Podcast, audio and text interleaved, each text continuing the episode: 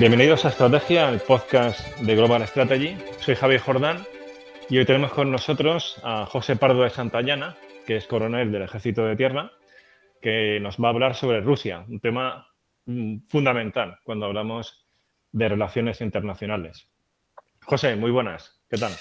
Buenos días, Javier. Nada, encantado de participar con vosotros en esta actividad tan importante y además en que estáis liderando ¿no? una, nueva forma de comunicar los problemas geopolíticos y estratégicos. Pues sí, llevamos ya, este es el episodio 14 y la verdad es que las cosas van bien. Vamos ahí ganando suscriptores, los comentarios que tenemos son muy positivos y sobre todo que, mm, por un lado, lo estamos pasando muy bien grabando esto y luego, pues gracias a la generosidad de aquellos a los que invitamos, pues esto está teniendo muchísimo nivel. Así que muchas gracias. Bueno, pues me alegro mucho porque además yo creo que ahora mismo sois el centro de reflexión teórico estratégico, pues como probablemente con mayor nivel de ambición en España. Por lo menos de la periferia, o sea, de, los que no están en Madrid. Así como publicación digital y estamos intentando sí, que divulgar estas cuestiones de, estudios estratégicos. Y hablando de estudios estratégicos, pues tú estás en el, en el think tank decano en España sobre estudios estratégicos, que es el Instituto Español de Estudios Estratégicos como analista.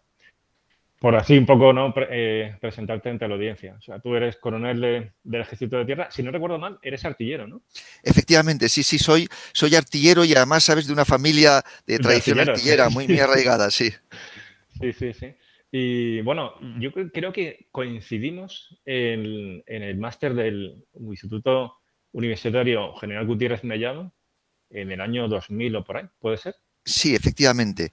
Eh, nos conocemos de hace ya muchos años, efectivamente. Que también estaba por ahí José Luis Calvo, que lo hemos tenido ya en el podcast, hablando de, de Clausewitz. Y creo recordar que, que tú también estabas con... O sea, tengo esa imagen, ¿no? De verte a ti y, y a Jesús Luis ahí en clase y, charlar y, demás. Sí, efectivamente. Fuimos profesores en la Escuela de Guerra y de Estado Mayor y es desde entonces donde estamos pues muy implicados en este tipo de, enfoques de, estudio estratégico, sí. Sí, porque tú eres de, los militares en España que, que, has sabido combinar la carrera militar con luego una carrera académica relacionada con, estudios estratégicos, tanto en puestos docentes como luego escribiendo mucho sobre estas cuestiones. Efectivamente, y además sabes que también me dedico al tema de la historia militar. Sí, sí, sí, bueno, esto, eh, esto realmente da para, más episodios. O sea, hoy vamos a hablar de, Rusia, pero si te apetece, te emplazo ya para, para otros episodios sobre estas cuestiones, porque me comentaste la última vez que nos vimos físicamente que estabas trabajando sobre la guerra de independencia española. Efectivamente, estoy trabajando sobre la Gran Independencia, estoy traduciendo un libro en 13 tomos, escrito por Jean Sarmon, un autor francés, que es la obra más importante que se ha hecho nunca sobre la dimensión militar de la Guerra de Independencia, entrando en un nivel de detalle que hasta ahora no se había entrado. Pues eso, eso encaja muy bien en el podcast porque la idea es, eh, bueno, ahora estamos con temas así muy de, de política internacional, porque si uno quiere hacer estudios estratégicos debe conocer el contexto, es decir, los actores, las dinámicas, los, condicionantes. Estamos tocando ya temas puramente de estudios estratégicos, como este de Clausewitz, como eh, cuestiones de, poder aéreo, del poder anfibio. Y, la idea es continuar con lo que hacemos en la página web de Global Strategy, de relacionar la historia militar con los estudios estratégicos. Con lo cual, eh, eso va a encajar ahí muy bien. Además, en esta cuestión de de la guerra de independencia también tiene raíces familiares, ¿no? Que hablábamos eh, hace años sobre.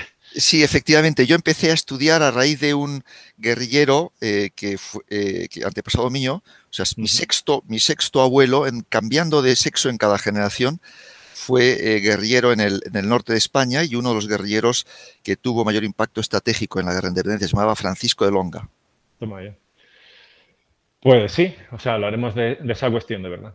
Pues si quieres, pasamos al tema de Rusia y, un poco también para situar a los que nos escuchan de por qué te, hemos llamado a ti para hablar de esta cuestión. Es que tú tienes conocimiento sobre el terreno. Decía, aparte de haber leído mucho, de saber interpretar lo que está pasando en Rusia y lo que ha ocurrido, o sea, la trayectoria estratégica de Rusia a partir de los marcos teóricos de relaciones internacionales y estudios estratégicos, tú es que tienes conocimiento de primera mano, porque como comentábamos ahora antes de, empezar el podcast, eh, tú estudiaste en ruso en la Unión Soviética y además eh, en un año clave, cuando empezó todo el proceso de, cambio y, ya derrumbe del Imperio Soviético en 1988.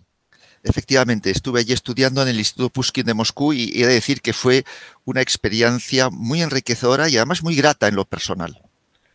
Sí, y bueno, y, un privilegio eh, por, la fecha, ¿no? Pues, eh, porque realmente es de uno, uno de esos casos en los que uno es testigo de la historia.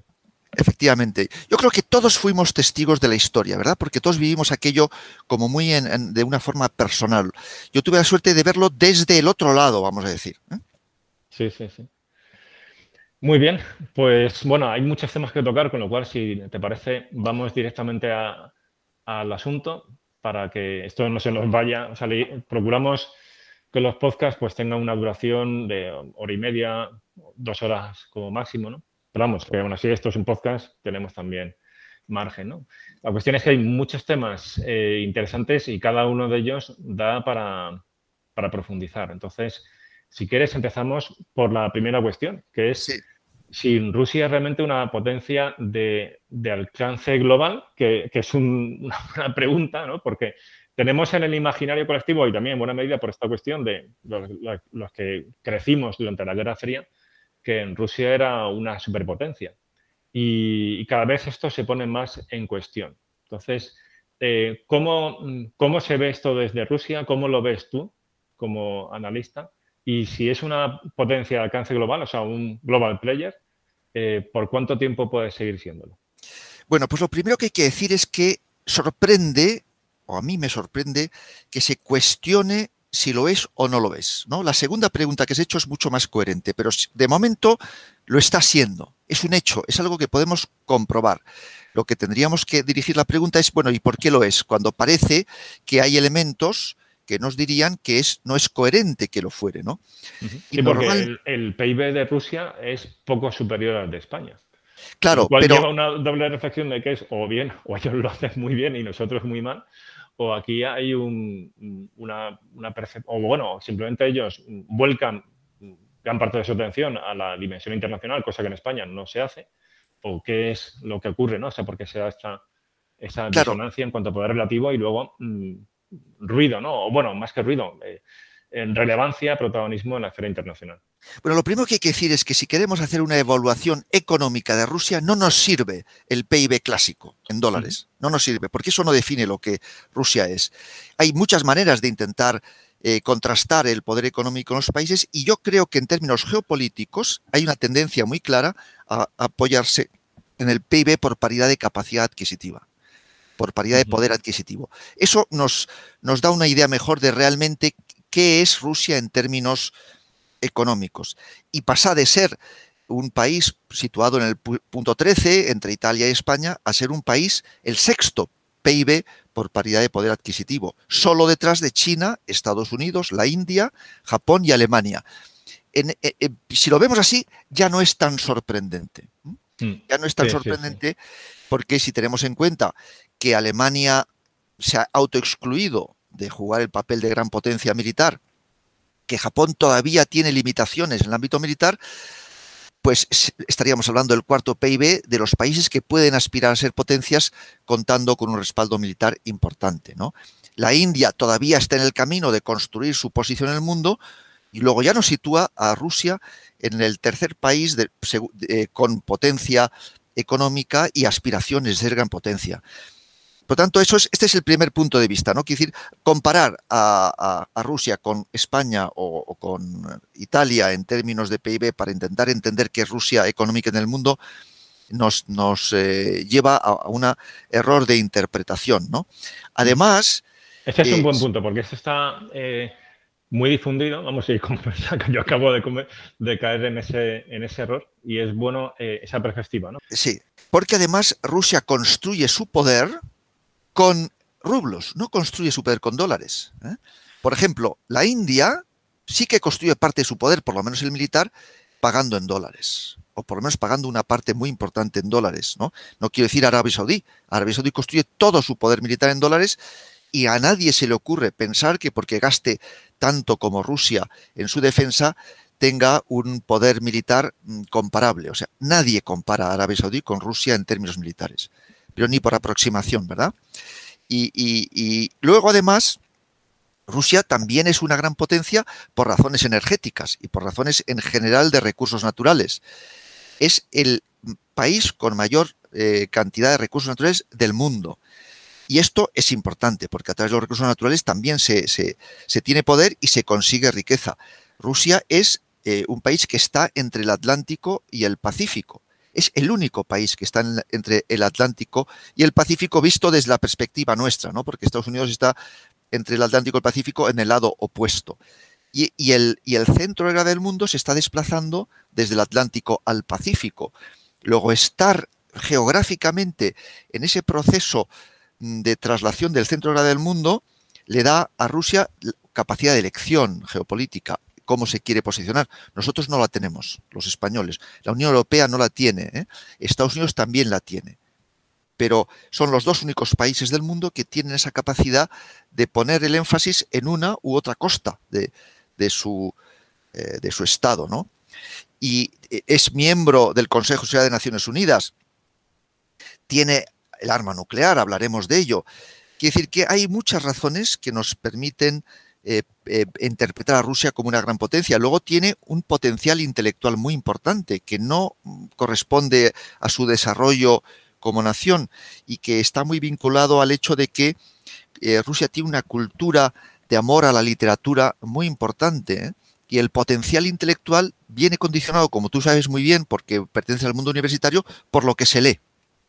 O sea, tú eres, tú como, como figura intelectual, en gran medida en función de, las horas que has dedicado a leer y a investigar.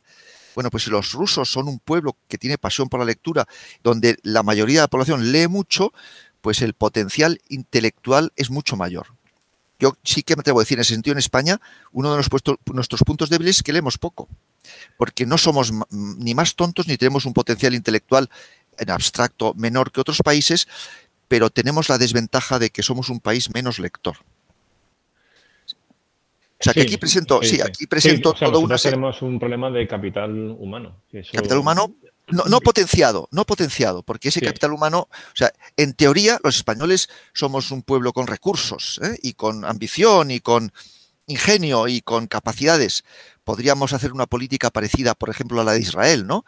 a, eh, eh, dedicar un esfuerzo a las startups, al ingenio, a la creación, está en nuestro carácter. Pero eso solo se puede hacer si se tiene ese trasfondo de, lectura que es luego te permite ese desarrollo intelectual. Sí, que es algo además, eh, yendo ya a un, tema muy específico, ¿no? que no se trata ahora de entrar en él, porque vamos a hablar de esa cuestión un poco más adelante, pero al hilo ¿no? de lo que comentas, es el pensamiento estratégico, o sea, pensamiento militar estratégico ruso. Sí, sí, que, tiene, que tiene una larga tradición que, al que dedican mucho esfuerzo y, que eh, está muy basado también en una experiencia en, relación con la guerra, ¿no? Que ha marcado ¿no? a este país. Sí, sí. Y entonces, eh, o sea, mm, con esta imagen ahora mismo del presente, de que en efecto es eh, un, un actor relevante en las relaciones internacionales, ¿cuáles son las perspectivas de futuro? Porque también hay una serie de, puntos débiles en la demografía rusa, también en el modelo económico eh, del país, muy dependiente de los hidrocarburos. O sea, ¿cómo ves tú la, la evolución del poder ruso en las próximas décadas? Bueno, Rusia es un país de grandes incertidumbres. Y esas propias incertidumbres que tú has reconocido claramente, pues también condicionan mucho a, su pensamiento estratégico, porque ellos saben que eh, el futuro pues no está nada claro y que depende cómo actúen, pues eh, esas incertidumbres, esos puntos débiles se pueden ver reforzados o se pueden ver reforzados los puntos débiles. En, en una primera aproximación, lo que preocupa es qué va a ocurrir cuando los hidrocarburos, que son su principal fuente de riqueza, deje de serlo, porque el mundo deje de, depender tanto del, gas, del petróleo y del carbón. Bueno, pues eso, eso tardará todavía una o dos décadas en ocurrir, ¿no? Entre una o dos décadas o a lo mejor incluso un poquito más. Durante ese tiempo, Rusia seguirá disfrutando de ser el mayor exportador de hidrocarburos del mundo. Y además coincide que es el tiempo en el que Rusia calcula que tiene que resistir la presión de Estados Unidos. Rusia calcula en su estrategia que todo lo que tiene que hacer, la esencia de su estrategia actual, es aguantar un par de décadas, aguantar el tirón de la presión norteamericana durante un par de décadas. ¿Qué viene después? Bueno, ya se irá viendo. También hemos visto a lo largo de la historia que Rusia es un país, de altibajos. ¿eh? Yo siempre me, parece muy oportuno intentar entender Rusia como una montaña rusa, como un país que pasa por momentos muy altos, pero también por momentos muy bajos y que tiene vértigo de esas caídas, porque las ha sufrido y porque el país ha sufrido como consecuencia de esas caídas situaciones muy graves para la población. Pero luego también eh, demuestra una gran capacidad de recuperación. Rusia vuelve. Es verdad que cae, pero Rusia vuelve. Ahí está. Otra Rusia, porque cada vez es una Rusia distinta. No es lo mismo la Rusia de los zares que la Unión Soviética, que la actual Rusia. O sea, son mm, eh, un país que, que, pasa por etapas muy distintas, pero tiene esa capacidad de volver, entre otras cosas porque tiene la ambición de hacerlo. ¿no? Y por tanto, de momento, a todo lo que podemos decir es que parece que tiene capacidad para aguantar durante entre una y dos décadas, quizás un poco más, y luego ya iremos viendo, porque además creo que el mundo dentro de dos décadas va a ser tan distinto que no tiene mucho sentido hacer previsiones. No sabemos cómo va a ser el mundo dentro de dos décadas. Lo que sí sabemos es que está cambiando, y está cambiando profundamente. Y Rusia tiene eh, el objetivo estratégico de adaptarse a este cambio, de sobrevivir estas décadas de cambio profundo, que tiene recursos para ello, y adaptarse a un mundo en transformación. Hmm, eso es muy interesante porque remite al concepto de paciencia estratégica. efectivamente, efectivamente. es fundamental en política, cuando haces política de Estado, o sea, política a largo plazo. Sí, y Rusia esencialmente su nuevo documento de estrategia de seguridad nacional está basado en un concepto de paciencia estratégica. Sin embargo, también hay que decir cuando pensamos en términos de paciencia estratégica, que es la lógica de la gran transformación histórica que está viviendo el mundo en el que Rusia quiere encontrar su sitio, es que el fenómeno ucraniano, del que supongo hablaremos también, eh, le ocurre lo contrario. Si en general Rusia puede basar su estrategia en la paciencia, eh, con Ucrania parece lo contrario, que hay un cierto grado de urgencia, hay una contradicción. Y esto puede llevar a que Rusia cometa errores en, términos estratégicos que paguemos todos muy caros. Sí, sí, bueno, la cuestión de Ucrania va a salir enseguida porque además, eh, aunque la idea de estos podcasts es que toquemos temas de fondo y que se puedan escuchar dentro de dos años y sean válidos, eh, bueno, hay que hacer alguna referencia presente y más presente, pues, pues estamos a borde quizás de una, de una crisis o, algo peor, o a lo mejor no, igual esto pues, hay marcha atrás. Ahora mismo, la verdad es que estamos grabándolo en, a finales de diciembre de 2021 y y para los que escuchen esto dentro de un tiempo, pues hay un, despliegue mm, sobresaliente de fuerzas rusas en la frontera con Ucrania y, bueno, a ver cómo evolucionan los acontecimientos. Pero bueno, yendo a algo más permanente, sí. Eh, que como es la, geografía, ¿no? Que, es fundamental cuando queremos analizar, evidentemente desde una perspectiva geopolítica, pero incluso de puras relaciones internacionales, el ver dónde están los actores, o sea, qué lugar ocupan en el mapa y cuál es la trayectoria, es decir, cuál es la historia reciente. ¿Hasta qué punto podemos hablar de eh, un hecho diferencial ruso? Es decir, ¿por qué Rusia no nos sentimos cómodos diciendo que Rusia es pues parte de Europa? Porque también hasta los Urales serían propiamente de Europa, lo que entendemos como Europa, porque al final Europa no deja de ser una península de, de esa gran masa asiática. ¿no? Pero ¿por qué quizás nos cuesta en Europa Occidental verlos como otros europeos? ¿Hay algo realmente diferente en Rusia? Sí, sin duda. Rusia es un país europeo y tiene una profunda vocación europea, aunque es algo más que un país europeo. Pero lo que es Rusia es un país con una geografía y una historia bastante atípicos, porque nosotros tenemos una experiencia histórica, también bastante, bastante particular los españoles, pero en general enmarcada en la experiencia del mundo occidental. Y además, de alguna manera, podemos decir que hemos sido un país con suerte, ¿no? Como han sido los países occidentales. Rusia tiene dos características que la hacen muy singular. Una es, es un país desproporcionado en todo. ¿eh?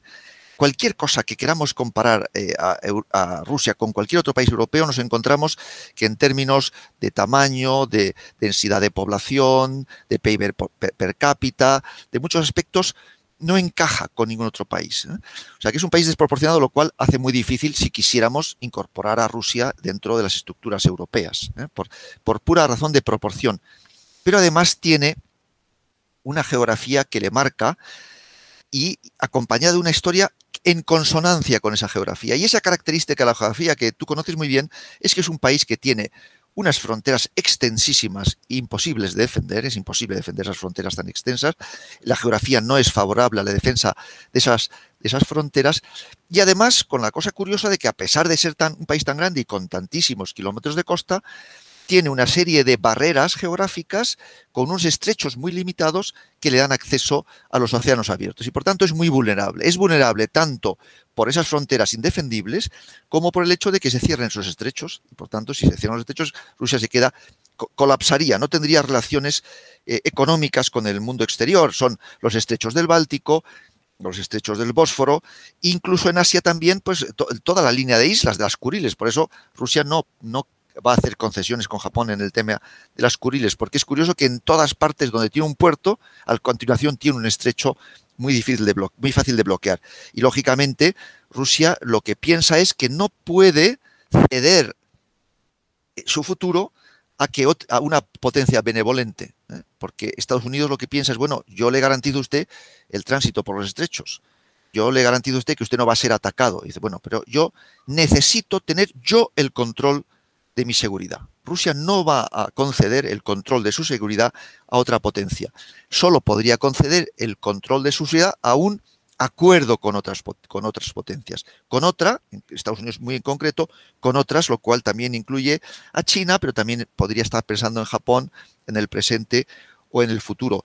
Y por tanto, la, la gran concepción de Rusia, en términos geopolíticos, que se deriva de esta esta geografía tan particular y del hecho de que además ha sido ha sufrido ataques muy serios en su territorio porque las las dos ofensivas más importantes de la historia militar fue víctima Rusia de ellas, tanto la napoleónica como en la Segunda Guerra Mundial, no han tenido parangón, esas dos ofensivas no han tenido parangón en la historia militar y fue víctima Rusia de ambas ofensivas. Y además su propio nacionalismo y su concepto de nación está muy vinculada a la memoria de esas guerras, que son las dos grandes guerras patrióticas. Bueno, pues este, eh, eh, ¿qué es lo que Rusia piensa? Eh, con esa experiencia histórica, lo único que acepta es un concierto de potencias, una concepción geopolítica en el que, muy parecido a lo que fue el Congreso de Viena y ese concepto también de, Kissinger, ¿no? Del, equilibrio de poder, pues entre las potencias que lo son por hecho, y lo son por vocación, y Rusia lo es tanto de hecho como de vocación, pues un concierto de potencias que se aseguren el respeto mutuo y, la paz. Eso es lo único que Rusia aceptaría en función de su experiencia histórica y su geografía. Y, desde luego en este momento no estamos en, ese, en esa situación. Hmm. Sí, eh, quizás hay una cuestión eh, problemática ¿no? con esa idea del concierto de potencias, es que generalmente eh, esas grandes potencias tienen a su vez un área de influencia eh, geográfica, ¿no? Próxima a esa, gran potencia. Lo cual nos lleva a, otra cuestión muy relacionada, ¿no? que es el, famoso tema de la ampliación de la OTAN. Sí, efectivamente. Ese es, el, caballo de batalla. O sea, el caballo de batalla para Rusia es la ampliación de la OTAN. Rusia no acepta que la, la OTAN siga ampliándose. Es capaz de aceptar que la OTAN haya llegado a donde ha llegado, pero si la OTAN sigue ampliándose, Rusia está dispuesto a llegar a la guerra antes que, impedirlo, porque considera que si se incorporan a la OTAN Ucrania o Bielorrusia, la posición de Rusia queda tocada de naturaleza histórica, irreversible y Rusia, sin embargo, ha vivido que su imperio se encoge, se expande, tiene buenos momentos, tiene malos momentos, pero se recupera. Y por tanto, cuando Rusia piensa en términos de futuro, piensa en que Ucrania y Bielorrusia, en una forma o en otra, formando parte del Estado o sin formar parte del Estado, estén incorporados en su espacio de poder. Si, entran en la OTAN, eso es irreversible.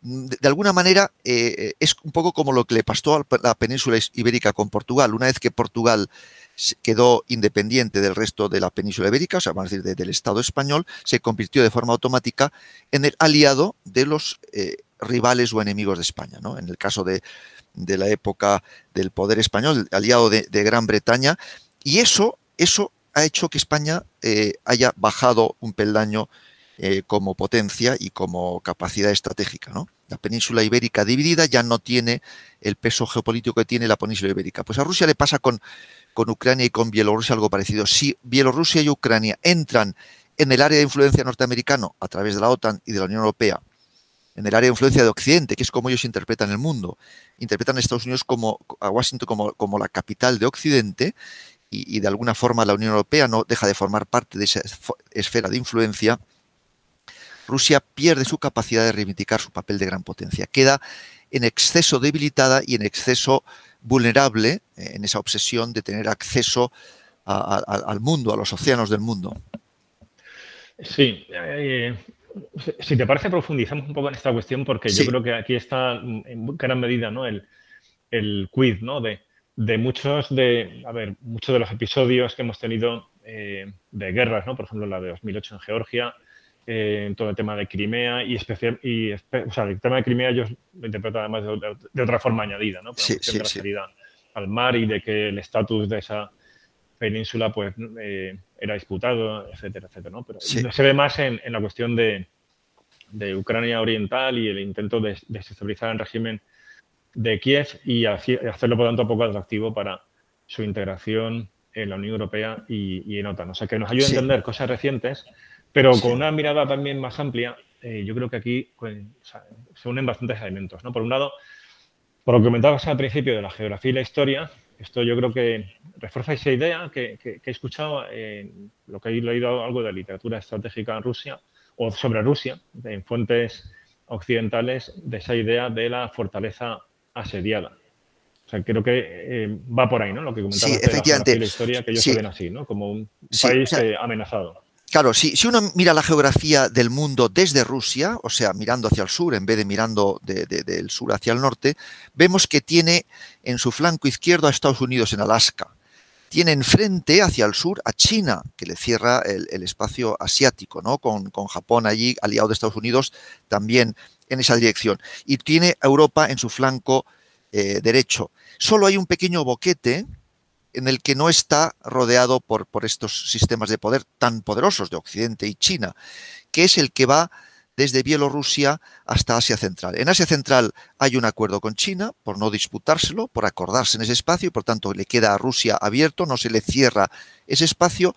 Luego está eh, el Cáucaso, que es esencial porque domina los dos mares, el, el Caspio y el Mar Negro, y luego está Ucrania y Bielorrusia. Eso cerraría un cinturón en el cual Rusia podría salir al, exterior en función de que otras grandes potencias más poderosas que ella le dieran o no le dieran permiso. Y es curioso que un país tan grande pueda estar tan, tan encerrado, tan rodeado ¿no? por, por la geografía y por la combinación de geografía con las potencias que ocupan esos espacios. Hmm.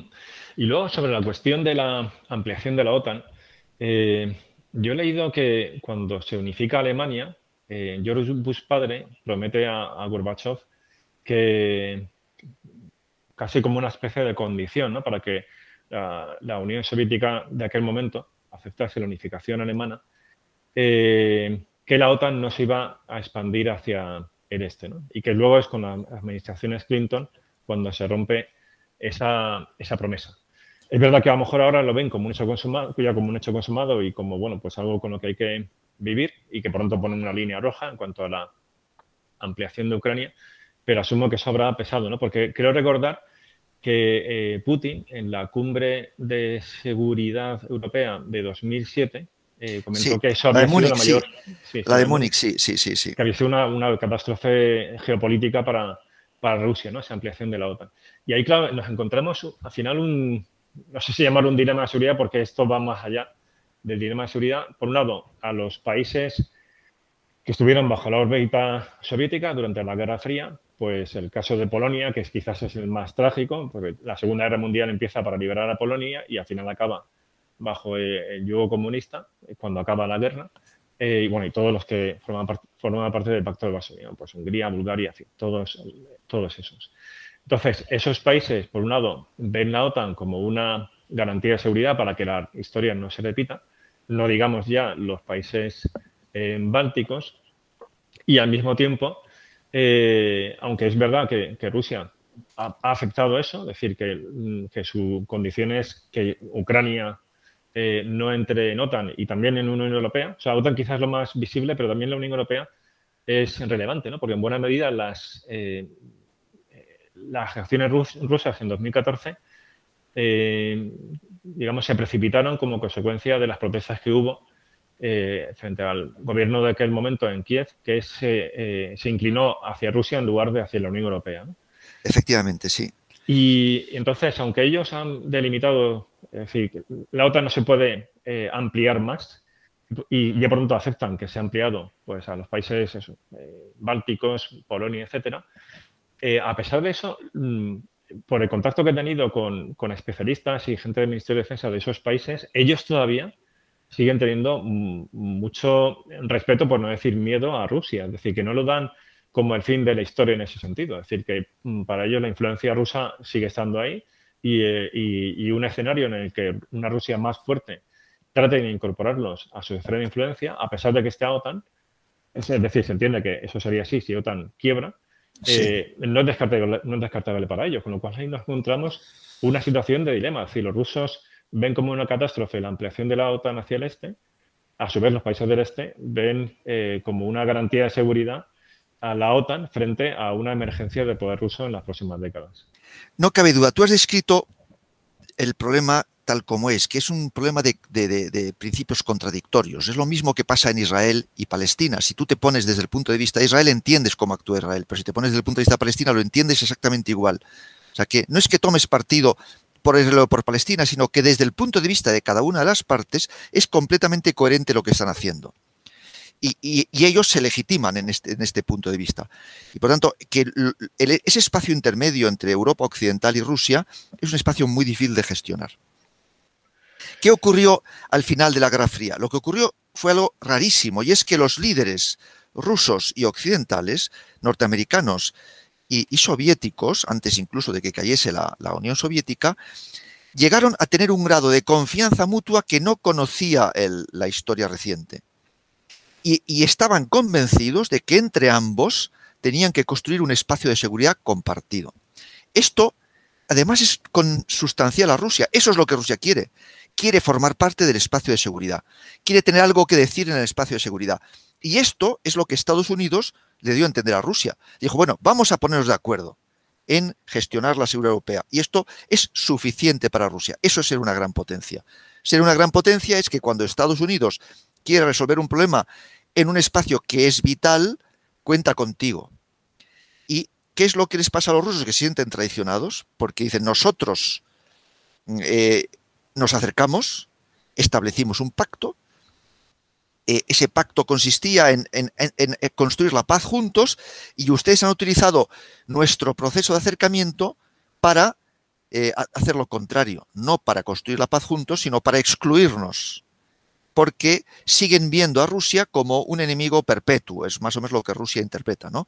Rusia es un enemigo perpetuo, yo aprovecho su momento de debilidad, me acerco en términos de confianza, pero para conseguir exactamente lo contrario. Por tanto, hay un sentimiento de traición en los rusos.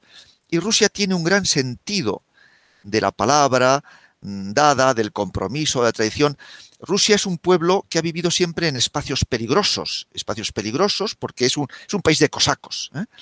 Y tiene esa cultura del cosaco, y es que pacta contigo y cumple la palabra, pero si dejas de, pactar la palabra, va eh, contra ti y no solo te mata a ti, sino a ti, a tu tribu, a tu familia, a raza. O sea, da una lección de fuerza para que no se vuelva a, repetir. Entonces, eh, esa cultura del cosaco, que es la que ha construido el imperio ruso, primero en la estepa y luego en, Siberia, está muy presente en ruso. Y es decir, la estrategia y la geopolítica es un tema de, confianza y de pactos. Yo establezco pactos y los cumplo.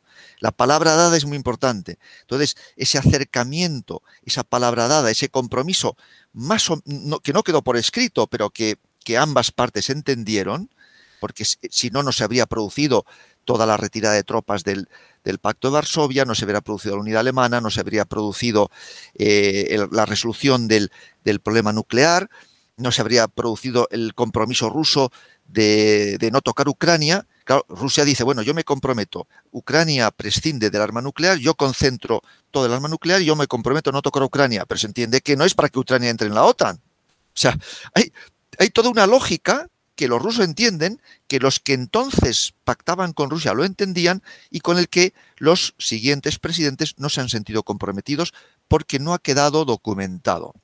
Nuestra cultura es una cultura del derecho. Lo que tiene valor son los tratados internacionales.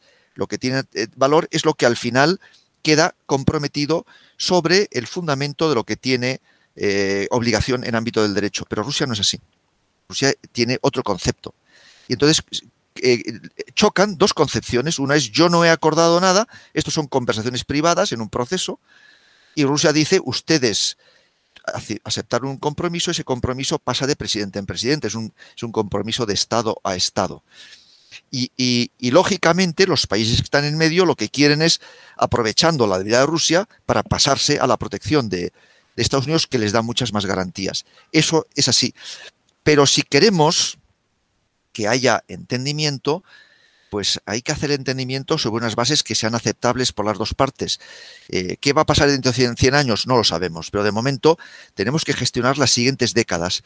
Y, no se han gestionado esas siguientes décadas porque se, pensaba que Rusia ya no era suficientemente fuerte para poder imponer sus condiciones. ¿no? Y yo, aquí digo que hay que eh, tener en cuenta algo que se repite muchas veces, que es un lugar común, pero que es muy importante para entender a Rusia y su relación con Rusia, es cuando se dice que Rusia nunca es tan fuerte como parece cuando parece fuerte, que sería lo que está pasando ahora, no es tan fuerte como podría parecer por lo que estamos viendo, pero tampoco es tan débil como parece cuando parece débil. Entonces, cuando parecía débil, se la trató como una potencia débil, pero no lo era.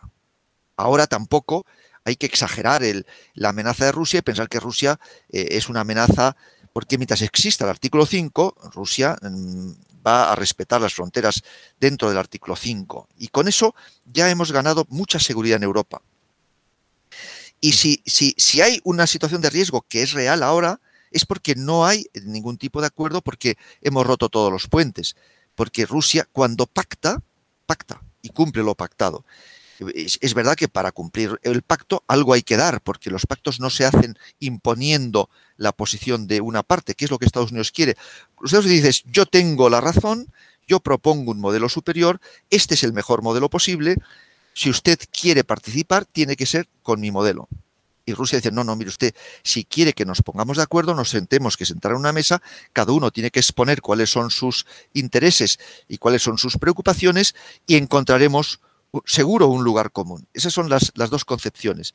Pero como desde Occidente hemos elevado el debate a un debate de convicciones profundas y de ideas, eh, no se pueden hacer concesiones, no se pueden hacer concesiones en los derechos humanos, no se pueden hacer concesiones en términos a, derechos esenciales de, los estados.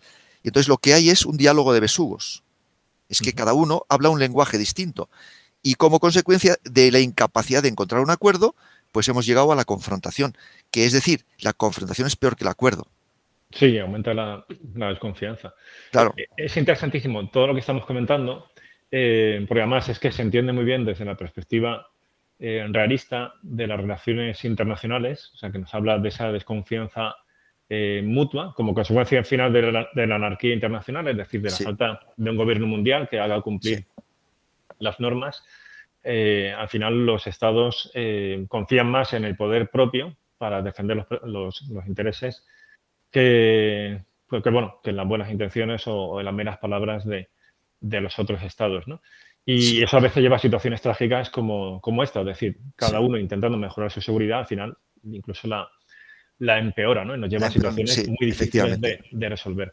Kenneth Bolt diría que todo lo que hemos estado comentando hasta ahora encaja bien con el nivel de análisis del sistema, lo que llama la tercera imagen de las relaciones internacionales.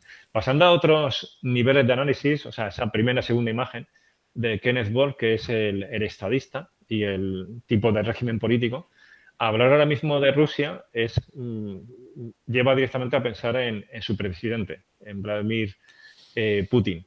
¿En qué medida consideras que, él es un actor que realmente ha modelado la historia de Rusia o esto se habría producido con, otro gobernante? Es decir, una Rusia fuerte, eh, es decir, una situación de enorme debilidad y fragmentación del poder, sino una Rusia fuerte, ¿habría actuado de la misma forma eh, por estos condicionantes del sistema?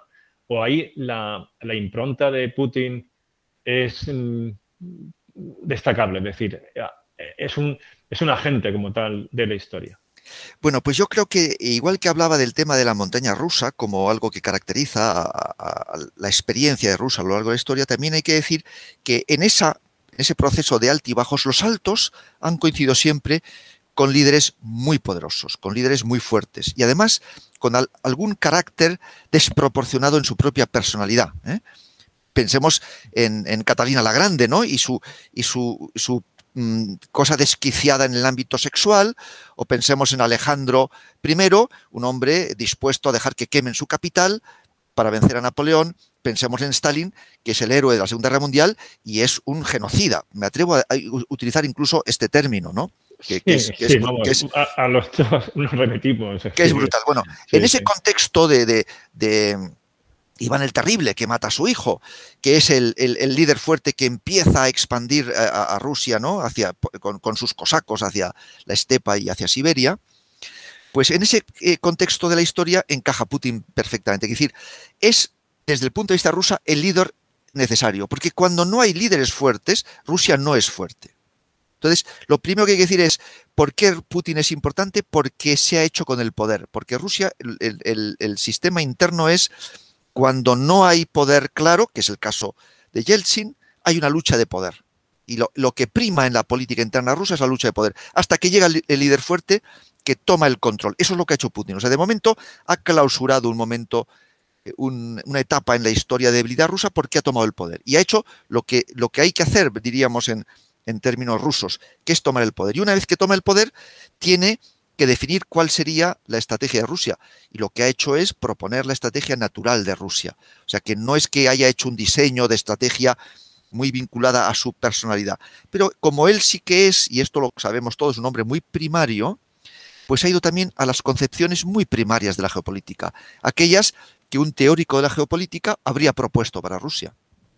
Porque no es un líder elaborado, él va, él tiene una concepción y además procediendo del KGB muy, muy en blanco y negro, muy de poder y de interés, con pocas matizaciones, ¿no? muy, muy cruda. Y por tanto nos presenta lo que ha hecho es identificarse con esos intereses tradicionales de la geopolítica rusa y, llevarlos a la práctica. Y de alguna manera se ha convertido en la brújula del país. Quiere decir que todo el mundo sabe en Rusia qué es lo que eh, pretende Rusia porque se entiende muy bien a Putin. Y además cuando habla, habla claro. ¿eh? Cuando se escucha un discurso de Putin, entendemos perfectamente lo que quiere. No anda con circunloquios, va directamente a su concepción de Rusia y su concepción de poder. por tanto, un líder fuerte que permite que no haya luchas de poder y por tanto que, las energías de Rusia se dirijan a sus, a sus objetivos y no a la lucha interna y que sirve al país de brújula. Por tanto, eh, el día que Putin falte, pues habrá un problema en Rusia de momento hasta que aparezca otro líder que, llene ese espacio. Y por tanto es absolutamente clave, porque lo que hace muy poderosa Rusia en este momento es la combinación de dos factores. Uno, que tiene voluntad de ser una potencia y ejerce como tal. Porque si con las facultades que Rusia tiene, que ya hemos explicado al principio, no tuviera esa, voluntad de ser una potencia, como no la tuvo en los primeros eh, tres o cuatro años de, de Yeltsin, no tuvo esa voluntad, la voluntad de Rusia era reformarse, no era ser una gran potencia, ahora tiene esa voluntad y además tiene una brújula, de modo que es muy fácil que los diplomáticos, que los eh, líderes de las empresas energéticas, que aquellos que se dedican a la ciberguerra, eh, todos los diferentes componentes del poder y de en esta guerra que ya existe, una guerra abierta entre las grandes potencias, entiendan lo que tienen que hacer sin recibir órdenes, porque Putin es esa brújula, que todo el mundo entiende lo que Putin querría que ellos hicieran, ¿no? Y al mismo tiempo eh, evita que haya disputas. Entonces, eh, lo que es asombroso de, Rusia, cuando uno ve, por ejemplo, su actuación en Siria, es como todos los vectores se alinean para el éxito de Rusia. Con lo cual, con muchísimo menos esfuerzo, eh, ha conseguido resultados mucho mayores que, por ejemplo, Estados Unidos, que, gasta dinero, que despliega fuerzas, que está presente, pues Rusia con mucho menos esfuerzo consigue grandes resultados porque eh, Putin alinea los esfuerzos de, la nación, ¿no? Y, todo el mundo reconoce que él es el que está al mando. Eso, pensando, por ejemplo, en, un tema que hemos tratado en, en, Global Strategy en profundidad, que es la cuestión de las estrategias híbridas, es una fortaleza, porque las estrategias híbridas son híbridas porque es una combinación de diversos instrumentos de poder de manera integrada, ¿no? es como un enfoque integral, pero, pero al revés, ¿no? efectivamente, efectivamente. O sea, de subvertir, ¿no? Que este tipo de líder hace que la estrategia híbrida sea algo natural, funcione de una forma fluida. Nosotros, los occidentales, no somos buenos en estrategias híbridas porque tenemos conceptos rígidos de cómo hay que actuar y cómo hay que hacer. Y, entonces no tenemos la capacidad de integrar todos estos elementos. Pero un, líder como, como Putin, que lo que tiene es un objetivo claro y que marca una brújula, todo esfuerzo en esa dirección, bienvenido sea.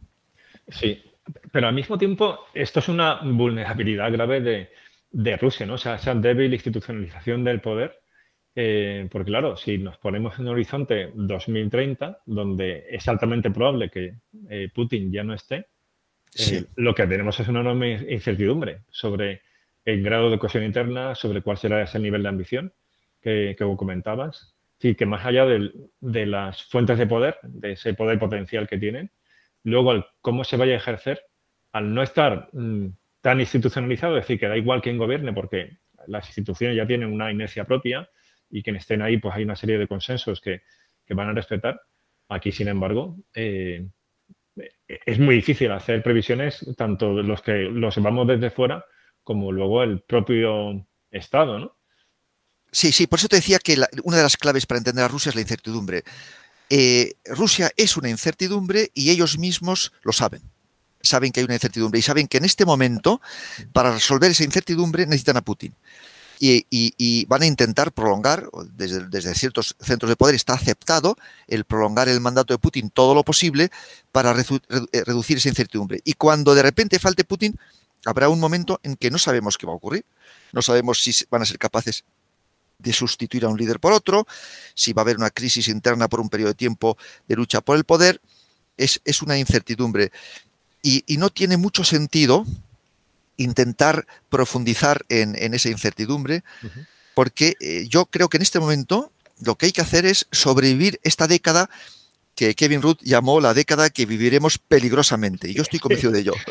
Sí, esto es lo, sí, esa idea clásica de, la política como, y la vida misma, ¿no? como la rueda de la fortuna, que hay momentos que estás en lo alto como una noria y luego otros que estás en, lo bajo. Sin embargo, eh, en este caso, y aunque eh, bien dices ¿no? de, que, de que no tiene sentido profundizar porque es que sencillamente eh, no es fácil saberlo, el, o sea, lo, a mí lo que me, me intriga es ¿Quién, o sea, ¿Cómo se sostiene Putin? ¿Es tan clave la persona o es que hay un sistema que le interesa que Putin esté ahí? De modo que si cuando Putin, pues ya por ley de vida, no esté, mm, preparan un delfín que asegura una transición sin sobresaltos o simplemente Putin pues mantiene un, castillo que se puede desmoronar y cuando él desaparezca pues puede ocurrir cualquier cosa en esa lucha de poder, ¿no? El castillo que se puede desmoronar, no me refiero a Rusia como tal, sino a esos, mm, esas alianzas, esos acuerdos de poder que, no vemos. sí, sí, es que es, un poco el modelo de poder tradicional, el, que hemos visto en el Imperio Otomano, en, los diferentes, eh, esa dependencia de un centro de poder fuerte capaz de, manejar los intereses de las partes, de crear equilibrios de poder dentro, internos, ¿no?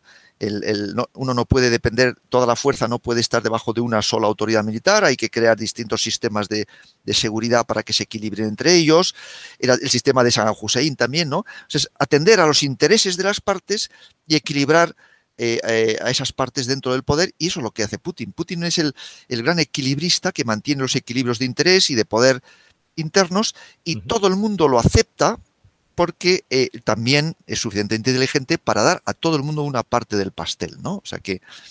Sí, o sea que es la pieza clave, no es que sea el representante de algo que es realmente el poder, eh, sino que él es ahora mismo la pieza clave. Sí, es el, que mantiene eh, los equilibrios, por ejemplo, los territoriales, ¿no? Los equilibrios territoriales de Rusia son muy complejos. Pues él es el que juega con los equilibrios territoriales, algo que los zares han hecho siempre, es, algo tradicional del mundo de los zares, equilibrar fuerzas y saber que, eso en cualquier momento puede estallar. Y, esto condiciona mucho la, política rusa, porque en este momento la preocupación de Rusia es mucho más la cohesión interna que, que, las potencias externas. ¿no? Ya les, les, pasó en la Revolución Rusa, les volvió a pasar en la caída de la Unión Soviética. Al final su punto débil está dentro. ¿no? Si esos sistemas fallan y de repente entran en un sistema de decadencia, eh, eh, ¿qué es lo que ocurre? Que esos equilibrios que se mantenían, de repente se desajustan, se desajustan, llegan a un punto donde ya no se controlan y, entran en, crisis y vienen profundas revoluciones de dónde, reside el poder y, de, luchas por el, poder. Y eso destruye a la, propia nación. Por eso ahora realmente la prioridad estratégica es mantener el equilibrio interior. Y donde más se siente amenazada Rusia es la capacidad de Occidente de seducir a la población, porque el modelo occidental es muy atractivo, tiene, es muy seductor. Eso es muy interesante, porque ah, yo me pregunto, ¿hasta qué, hasta qué punto es sincero Putin cuando eh, defiende valores tradicionales en contraposición con eh, pues sociedades postmodernas occidentales? Eso es una forma de legitimarse, eh, eh, pero cínica, es decir, no cree en eso, eh, en eso, o sí que cree, es decir, en ese sentido, tiene un discurso sincero. Pues vamos a ver. saberlo, ¿no? Pero ¿tú qué opinas? Vamos a ver, en, el fondo, en el fondo sí cree en ello. O sea, hay un trasfondo profundo de una creencia.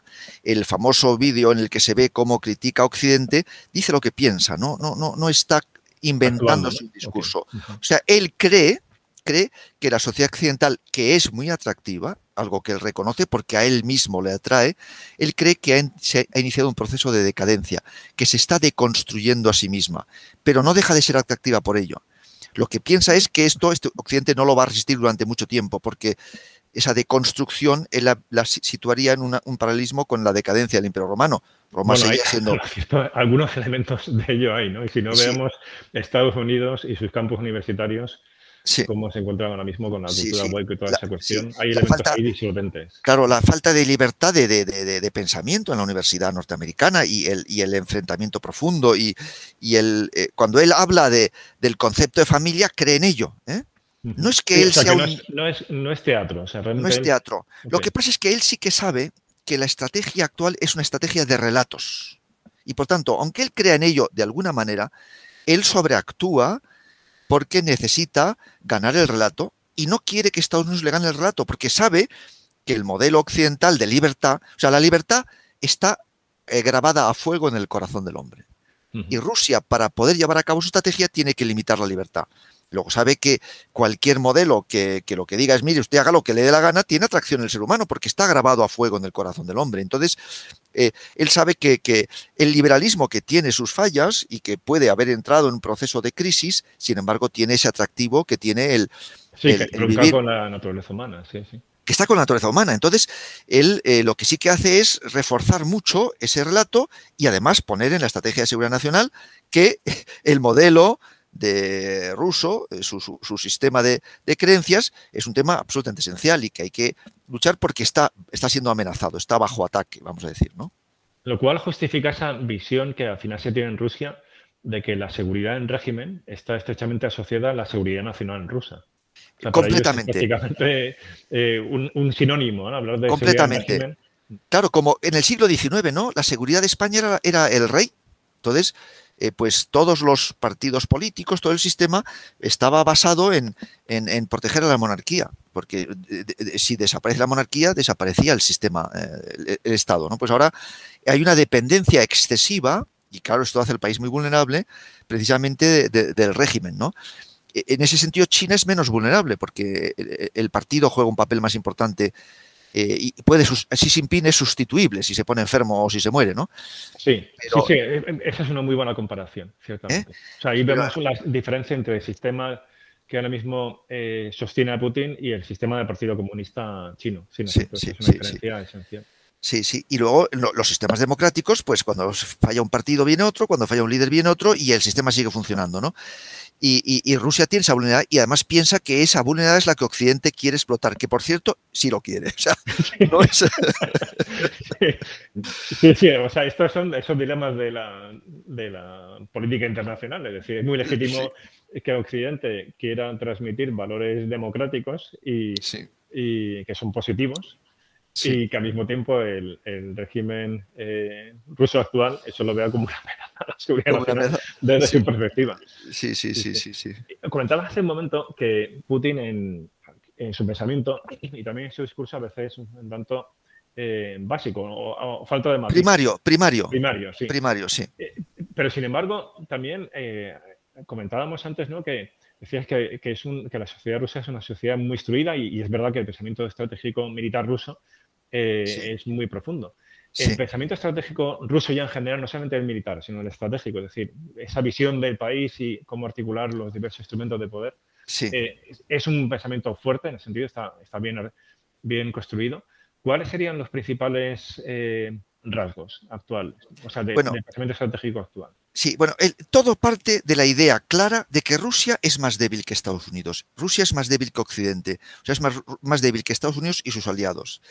Y esto es un dilema. Pues, ¿cómo se impone uno sabiendo que es más débil? Hay que tener una estrategia muy elaborada, hay que tener una estrategia muy bien construida, partiendo además de la, como digo, de la experiencia de Rusia. Quiere decir que Rusia ha sufrido agresiones muy importantes de sus vecinos más poderosos. ¿eh?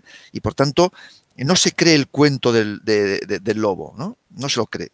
E, e, e, está esperando a que llegue el lobo. ¿eh? O sea, son realistas hasta la médula. Son realistas, tienen, tienen que planteárselo. ¿Y cómo se hace una estrategia cuando uno tiene que lidiar con alguien que es más poderoso? Y que en la guerra del Golfo demostró que esa superioridad tecnológica que, deriva de, su superioridad tanto de sus universidades como de sus centros de investigación, pues hace que un enemigo importante desaparezca del mapa, ¿no? O sea que Rusia sabe que Estados Unidos, si, si actúa con habilidad y Rusia con torpeza, Estados Unidos le puede borrar del mapa. Bueno, ¿cuál es la respuesta? La respuesta tiene que ser tres vectores que tienen que ocurrir, eh, ocurrir a la vez, porque todo el juego todo el juego geopolítico lo hace siempre mirando a Estados Unidos, incluso cuando está en Siria o cuando está en otro lugar. ¿Por qué está en Siria? Tiene mucho que ver con su forma de relacionarse con Estados Unidos. Si Estados Unidos no hubiera, hubiera aceptado no ampliar la OTAN a Ucrania y Bielorrusia, Rusia no se habría sentido necesitado de acudir a, a, Siria. Si no sintiera que su régimen está amenazado con un cambio de régimen, no sería tan grave que haya un cambio de régimen en Siria. ¿no? Es decir, que todo en el fondo es, o sea, por el espejo retrovisor siempre está mirando a Washington, incluso cuando actúa en cualquier otro lugar, ¿no? Entonces, ¿en qué divide estas tres grandes aproximaciones? Uno, la estrategia de disuasión, disuasión nuclear. El tema nuclear es el principio de todo su pensamiento estratégico. Gracias al arma nuclear, Rusia se puede medir con Estados Unidos y por tanto puede empezar a pensar en términos estratégicos. Estados Unidos tiene que tener mucho cuidado lo que hace porque porque es el único enemigo existencial de primer nivel que tiene Estados Unidos. Y Rusia necesita seguir siendo un enemigo existencial para Estados Unidos para que Estados Unidos se lo piense a la hora de actuar con, Rusia. Y por tanto, el desarrollo de una fuerza nuclear paritaria y, una estrategia creíble es absolutamente esencial. ¿no? Y esto es un tema pues, más conocido porque está también muy enraizado con, la época de la Guerra Fría. Después un concepto que es de finales de la Guerra Fría y muy importante ahora es no basta con la estrategia nuclear porque como la guerra nuclear no es posible ganarla, hay que tener también una disuasión convencional muy poderosa. Y eh, la, disuasión eh, convencional norteamericana es apabullante. Y por eso he, he puesto el ejemplo de la guerra del Golfo del 90-91 en que realmente demostró que en términos convencionales puede borrar del mapa a una fuerza muy importante, porque recordemos que, el ejército de San Hussein había hecho una guerra, tenía experiencia de combate y era un ejército poderoso, que entonces se, cifraba entre el cuarto o el quinto em, ejército de tierra más importante. Bueno, desapareció el mapa casi sin, sin, sin dar señales de vida, ¿no? Bueno, pues ahora eh, Rusia piensa que tiene que tener una fuerza convencional de disuasión convencional muy importante sobre la base de misiles de largo alcance y de, de precisión. Eso, eh, eso es el, segundo, la segunda columna vertebral de su sistema de defensa, de modo que no se necesita llegar a una batalla terrestre, sino que la, guerra se puede librar en los primeros momentos sobre la base del lanzamiento eh, suficientemente numeroso de misiles de largo alcance que tienen el mismo efecto que un arma nuclear, o sea, decir, que tiene efectos estratégicos, porque la capacidad de destrucción de todos estos misiles pues es similar a la capacidad de destrucción del arma nuclear. Y por tanto, esa disuasión convencional es muy importante y es otra columna vertebral de su pensamiento estratégico. Y por último, es la capacidad para actuar en conflictos menores, en un concepto de guerra limitada, con esa componente híbrida que has citado anteriormente, en el que Rusia, si, bien a nivel global es más débil que Estados Unidos, en ese, en ese escenario sí que trata con eh, rivales de mucho menor poder y donde eh, Rusia se siente cómodo y donde además ha demostrado que sabe actuar porque tiene esa agilidad en el ámbito eh, híbrido. Y, cómo se traducen estas tres, estos tres componentes a la hora de concebir una estrategia, un pensamiento estratégico? Pues la disuasión es fundamental en estas dos componentes y luego una gestión de escalada todo el pensamiento estratégico es cómo gestionamos la escalada, porque si nos estamos enfrentando al país más poderoso del mundo, la guerra tiene que ser corta. Y además hay que, eh, va dirigida a afectar a la toma de decisiones. Todo el proceso estratégico de disuasión y de gestión de escalada tiene que ir dirigido a afectar a la toma de decisiones de los Estados Unidos, del, líder de la Alianza Occidental, para no llegar a, la guerra, para detenerla en esos primeros momentos. Y por tanto es un pensamiento estratégico muy elaborado, pero muy complejo. Pensado en términos de fases y eh, qué, podemos dañar del enemigo para convencerle de que no siga adelante, cómo interviene ahí el relato, cómo interviene la guerra psicológica, la dimensión cognitiva. Es, muy elaborado este pensamiento, requiere eh, mucha, mucho pensamiento, mucha experiencia, muchos ejemplos, cómo actúa uno, cómo actúa el otro. Por eso la experiencia vivida, pues en los, la crisis de los misiles de Cuba, en la guerra de Corea, cuando Estados Unidos eh, no siguió la línea de MacArthur, sino que decidió no utilizar arma nuclear, toda esta experiencia acumulada de naturaleza psicológica, de cómo actúa un líder, en qué circunstancias, qué cosas le puede hacer cambiar su opinión, es un poco como la esencia de su pensamiento estratégico. Y cómo, en ese modelo estratégico, cómo hay que desarrollar las fuerzas y cómo hay que preparar las fuerzas. Porque al mismo tiempo hay que tener una fuerza que cuando actúe en, guerras limitadas lo haga bien. ¿eh? O sea, hay que tener una fuerza preparada para ganar guerras limitadas, pero unas guerras limitadas que no provoquen una escalada y eh, dotarse de capacidades convencionales y lo hemos visto en Siria, como durante la guerra de Siria se ha dedicado a hacer pruebas y a utilizar misiles de largo alcance que no eran necesarios,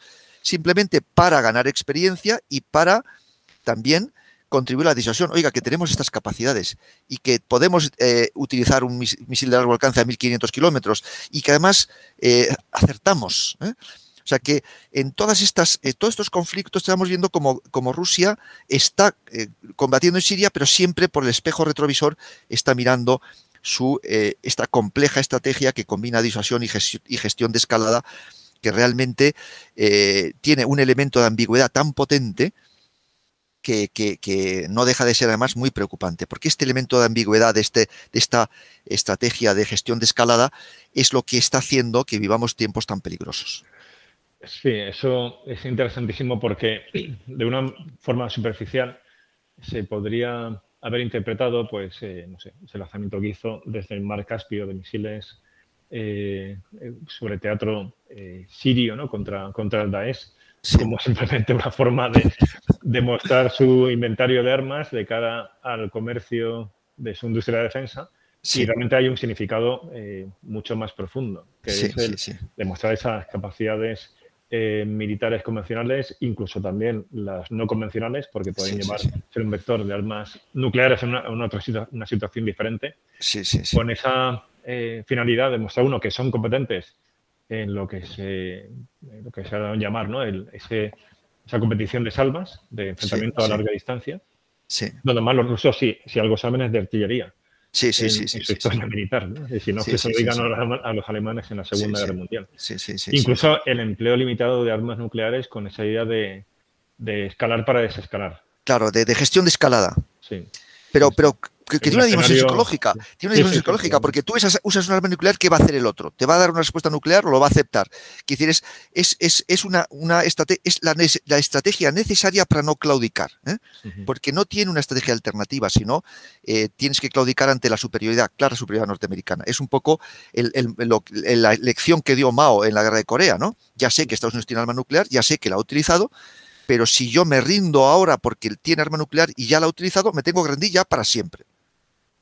Y a Rusia le pasa igual. O yo desarrollo una estrategia creíble o, tengo que claudicar porque ya conozco la superioridad norteamericana.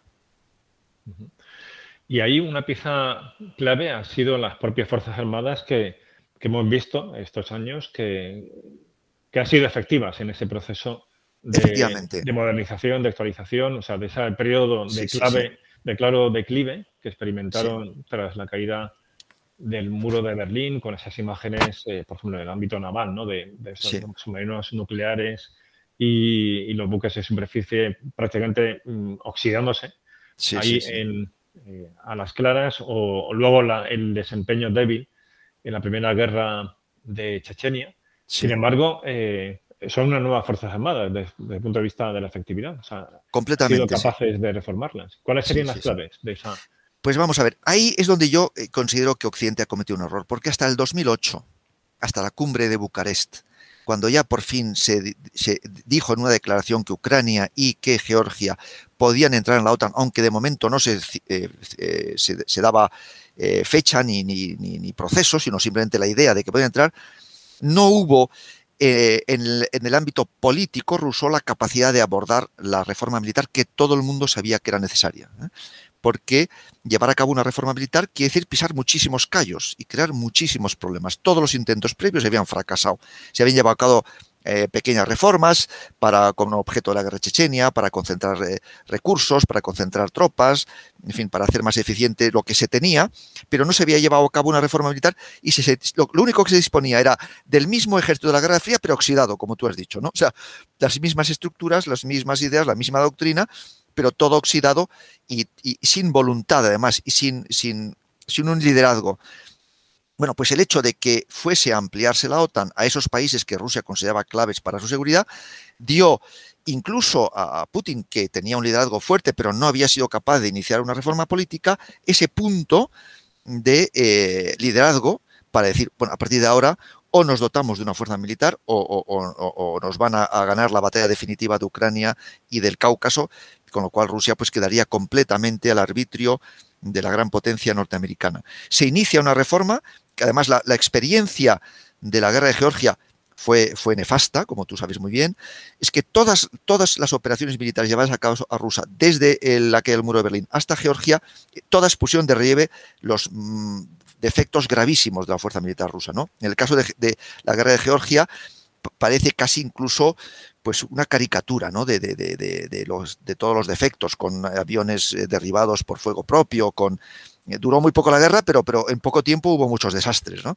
Falta de coordinación, falta de motivación y las propias Fuerzas Armadas aprovecharon para poner de relieve esos defectos gravísimos, incluso sobreactuaron las Fuerzas Armadas ¿no? con inteligencia para poner en marcha una reforma militar. Se pone en marcha una reforma militar que, está muy bien concebida porque los rusos como tú has dicho muy bien, tienen un buen pensamiento militar, saben lo que quieren, saben cuál era la orgánica que deberían tener, entienden la lógica de la guerra y llevan a, cabo una reforma militar que tiene mucho que ver con las Fuerzas Armadas que Rusia necesita necesitan unas Fuerzas Armadas que puedan reaccionar de forma rápida. O sea, el tiempo es muy importante. No, Rusia tiene ese problema de esos grandes espacios. ¿no? Si tienes Fuerzas Armadas, incluso magníficas y estupendas, pero repartidas por todo el teatro de operaciones, el tiempo que necesitas para, para reunirlas y, que operen es muy grande. O sea, que necesitas unas Fuerzas Armadas que sean capaces de en un tiempo, de, tiempo corto reunirse para la acción y tener todas las capacidades logísticas eh, y, para poder ser proyectadas a aquel lugar donde ya no es solo defender el territorio, ya incluso es proyectarse cerca del territorio. ¿no? Entonces se lleva una reforma orgánica y de concepción estratégica compleja y convulsa, porque mm, vistos los resultados parece que todo fue fácil, pero no lo fue. Y esa reforma militar lo que crea es una fuerza, primero, entrenada para la guerra, Hasta entonces era una guerra, era un, ejército que estaba para maniobras, ¿no? Para, pero no estaba preparado para hacer la guerra. Un ejército más pequeño, preparado para la guerra, mejor dotado de personal, con los medios necesarios, ya no, es una fuerza de movilización, aunque haya eh, servicio militar, pero un servicio militar mm, eh, mejor concebido, para periodos de tiempo más largo y solo para los puestos que no son indispensables. Y esa fuerza militar se empieza a preparar eh, para, eso, precisamente, para poder desplegar y para poder hacer la guerra. Cuando esta reforma empieza ya a dar frutos y el ejército ya es un instrumento útil, no es un instrumento oxidado, pero sin experiencia, en, la guerra es moderna, y todavía con fallas tecnológicas importantes es cuando se va a producir los acontecimientos de Ucrania y de Siria. Y, les van a ser le van a ser de enorme utilidad porque es en, Ucrania y es en Siria donde esa máquina bien organizada y bien concebida va a empezar a resolver problemas eh, muy acuciantes. Porque mm, eh, ahora vemos un ejército moderno, pero tecnológicamente tenía, tenía pegas y además es que la, la teoría militar por sí misma no sirve. Los ejércitos se hacen con conceptos estratégicos coherentes y con la práctica, ¿no? Entonces, le ha venido a la práctica en unas condiciones muy fáciles, porque realmente no se estaba enfrentando en Ucrania a, un ejército que le exigiera una excelencia militar. Han probado los armamentos, han probado la táctica. Tradicionalmente Rusia tiene una buena concepción operativa y una buena concepción estratégica, pero es tácticamente inferior a los ejércitos occidentales, bueno, pues eh, ha mejorado en sus aspectos tácticos, ha visto cómo las nuevas tecnologías pues son útiles, ha visto qué armamento y qué tácticas mm, antiguos o heredados pues siguen siendo válidos, ¿no? decir, sigue dando resultados y cuáles no. Han probado todo el tema de, armas guiadas, han probado un tema en el que Rusia tenía defectos muy graves, que era, es verdad que tiene una, una artillería muy potente y se sigue basando mucho en el fuego, pero no tenía buenos sistemas tecnológicos de información para utilizar, para, para que el fuego caiga donde tiene que caer, ¿no? Sí, para que el fuego caiga. a utilizar drones en la segunda guerra de Chechenia. Recuerdo que, que bueno, no innovaron porque esto ya se había hecho antes, ¿no? Pero sí, que empezaron a emplear bien eh, drones con artillería de cohetes y demás. Pero es verdad, por ejemplo, que en cuestión de drones eh, tenía una industria mm, muy subdesarrollado. o sea, que estaba, estaba en sí, estaba, sí, con la colaboración israelí estaba muy en, sus primeras fases, pero todavía no sabían muy bien cómo, cómo utilizarlo y todavía no tenían, o sea, no aprovechaban todas las capacidades que la tecnología moderna permite para para obtener inteligencia, para utilizarla de forma oportuna y para enlazar los elementos, ¿no? Y seguía basando todavía la artillería en la masa. Pues si tú tienes mucha artillería, tienes mucha masa, aunque no, no sea precisa, al final no se te escapa nadie, ¿no? Que era el sistema ruso de la Segunda Guerra Mundial. Pero eso ya no era suficiente, eso era evidente, porque Rusia ya no puede basar un ejército de tierra en la masa. La masa es insostenible económicamente, es insostenible logísticamente y por tanto tienes un ejército de tierra ágil y además no puede defender todas sus fronteras, tiene que ser capaz de, acudir de un sitio a otro y unas veces eh, reunir partes para hacer una, fuerza mayor y otras veces disgregarlas para actuar en un sitio u otro. Y esto es un poco lo que estaba haciendo. Entonces la guerra lo que ha hecho es sobre una eh, reforma organizativa coherente y lógica, además adquirir la experiencia para que ese ejército no solo esté bien organizado para poder desplegar, sino también que esté motivado y tenga experiencia militar, porque todos sabemos que los buenos ejércitos son siempre los que, los que tienen experiencia, ¿no? Solo, solo. Esto tú lo, conocerás mejor, pero creo que, ha tenido mucho que ver en esta eh, reforma la profesionalización, eh, a ver, de los cuadros de mando, pero sobre todo a nivel de suboficial, que creo que eso no lo tenían eh, equiparable al ámbito occidental. Ellos me parece que no tenían suboficiales de carrera. Efectivamente, los, Rusia eh, esto tiene buenas academias militares, ¿no? Y tiene una buena formación de militares y la parte teórica la, tienen bien formada. Pero como era un ejército masivo de movilización, ¿eh? la masa se consigue eh, sacando a, personas de su casa que han hecho el servicio militar y, la, y, los, y, esa masa de suboficiales necesaria para, para constituir un ejército de movilización, pues eh, no podía tener el nivel de formación que tenía su oficialidad y que en otros ejércitos, con los ejércitos anglosajones en concreto, pues juegan ese papel tan importante, ¿no? Y, luego, tanto los, los cuadros de tropa como los suboficiales, bueno, el suboficial ya es toda profesional, lógicamente ahora, y los cuadros de tropa, la proporción de, de profesionales es muy alto, de modo que solo hay tropa no profesional en puestos donde uno dice, bueno, yo para un conductor de camión no necesito un profesional. Yo le, enseño en el servicio militar a conducir un camión, a lo mejor es conductor de camión en su... Bueno, pues yo necesito tantos conductores de camión, pues venga, eso, a conducir camiones, ¿no? Pero todo el que maneja algún eh, mecanismo tecnológicamente avanzado o tiene que utilizar un armamento sofisticado, todos son profesionales.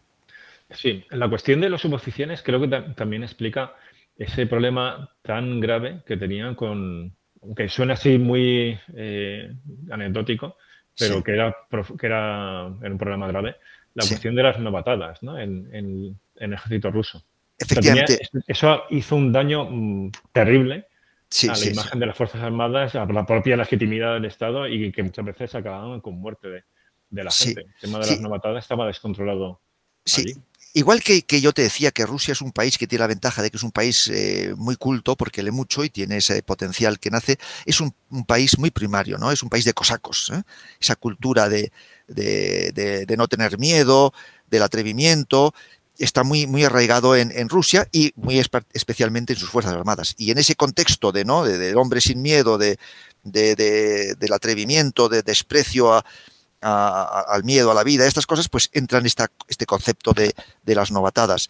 Y claro, las novatadas que afectan muy gravemente a la moral. Entonces los veteranos, que son los experimentados, pues eh, hacen pasar por, por esa situación a los novatos y piensan que eso es lo que les convierte en, en, militares, ¿no? Es las, es las típicas pruebas, ¿no? De los pueblos primitivos, ¿no? Para llegar a ser guerrero tienes que matar a un león, ¿no? pues para llegar a esos tienes que... Luego, ¿cómo afecta eso a la cohesión y a la combatividad de las Al final eso es gravísimo. Es, es, una especie de, de, mala cultura profesional, ¿no? De mala cultura profesional.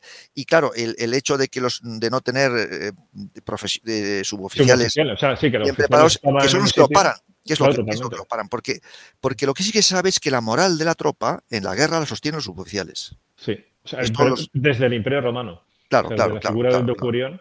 Sí, sí, sí. Eh, porque es el hombre que está al lado, que es, es, el hombre que está al lado de ellos, ¿eh? Mm. Es el que vertebra. El, que los conoce, sí, sí, sí. El que los conoce, el que los vertebra y, y, es un elemento clave. Es el que, el que une la élite de los oficiales con la masa de la tropa, ¿no?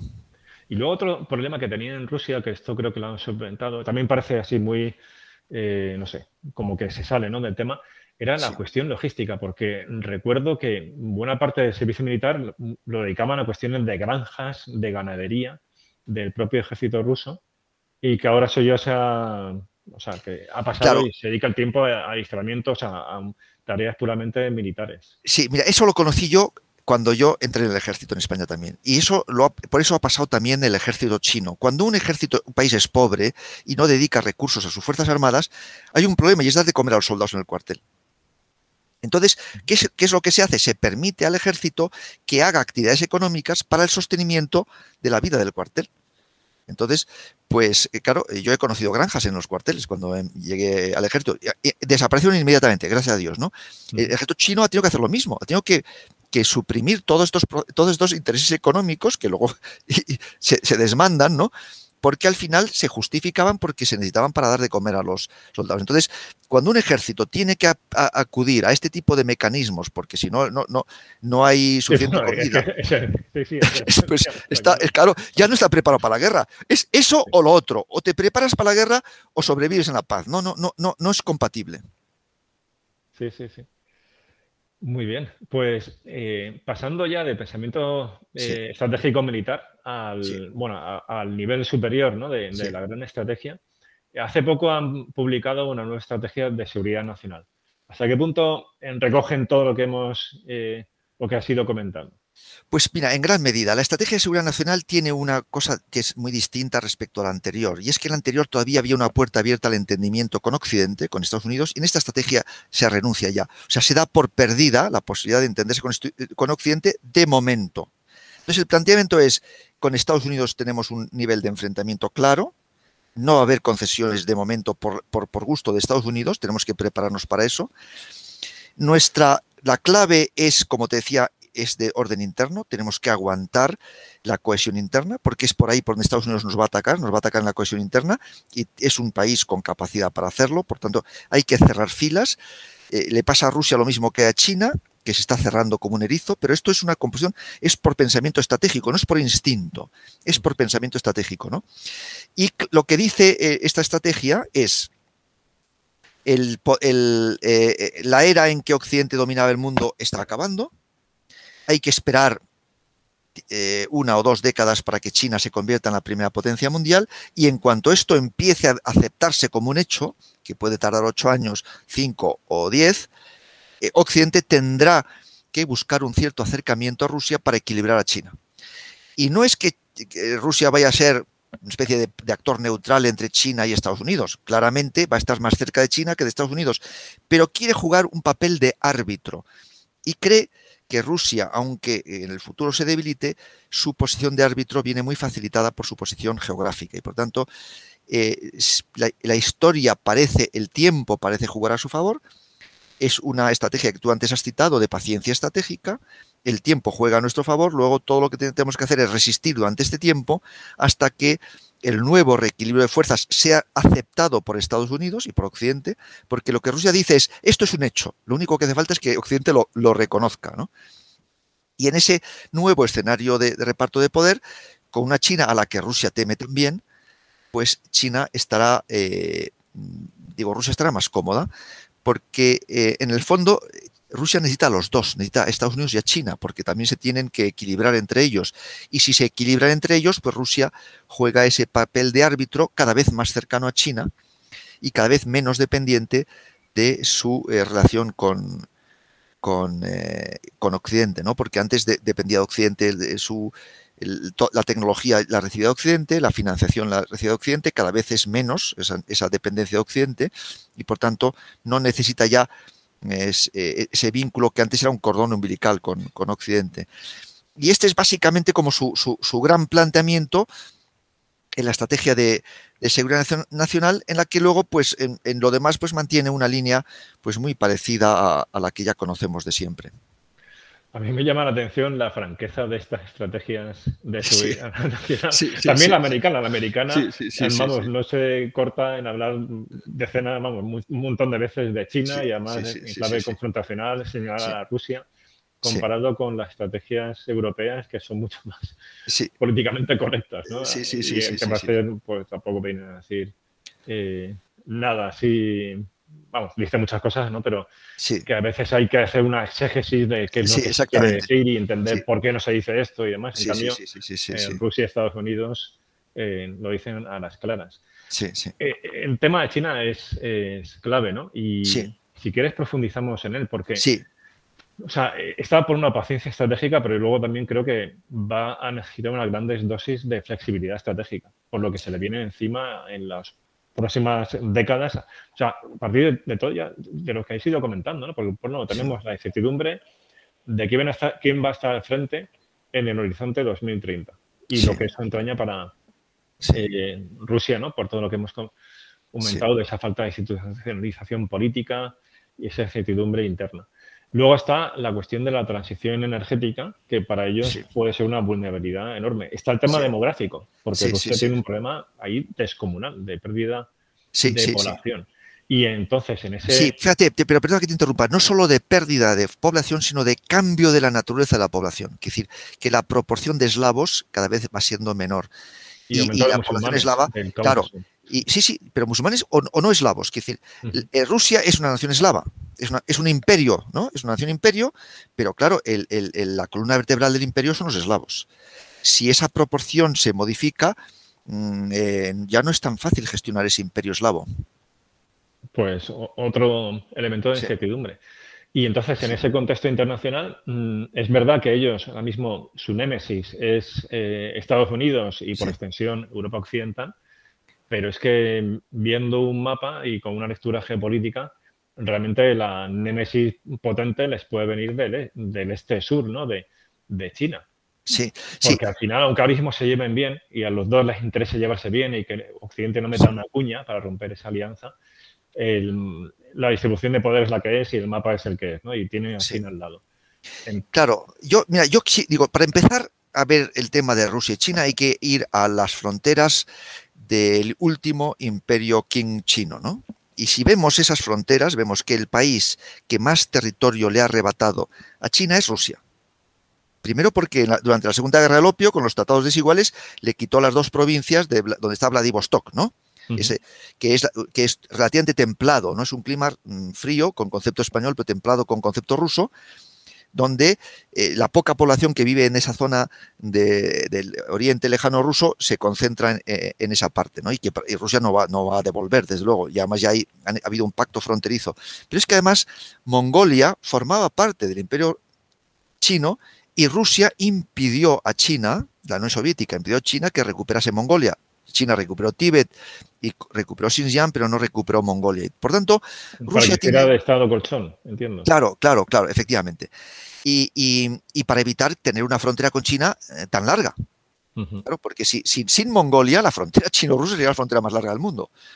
Entonces, quiere decir que, eh, que China tiene ahí un resentimiento con Rusia importante. Y solo, solo lo está superando porque Estados Unidos es tan poderoso y está haciendo tanta resistencia a, la ambición china que China necesita a Rusia. De hecho, eh, firmaron en el 2004 el acuerdo fronterizo que parecía muy difícil, ¿no? Y claro, entonces no se le prestó atención. No se le prestó atención porque, bueno, China y Rusia, ya sabe, tienen sus rivalidades, ninguna de las dos potencias es una potencia a tener en cuenta. En el 2004 nadie mm, pensaba en China y en Rusia como países a tener en cuenta en términos estratégicos, más allá de alguien que mirase en el largo plazo. Y, Rusia y China eran conscientes que o resolvían el problema fronterizo, sin lo cual no podía haber ningún tipo de entendimiento, o quedaban al arbitrio de Estados Unidos. Y por tanto, a pesar de que ambos países se entendían mejor con Estados Unidos de lo que se entendían entre sí, sí que entendieron que tenían que resolver su problema fronterizo para poder cambiar un orden de un orden hegemónico norteamericano a un concierto de potencias, que es lo que ambos querían, ¿no? Lo que querían China y Rusia estaban de acuerdo en que querían un concierto de potencias y no un orden hegemónico, no el orden liberal eh, basado en normas que dice Estados Unidos, que no es otra cosa que un orden presidido por Estados Unidos.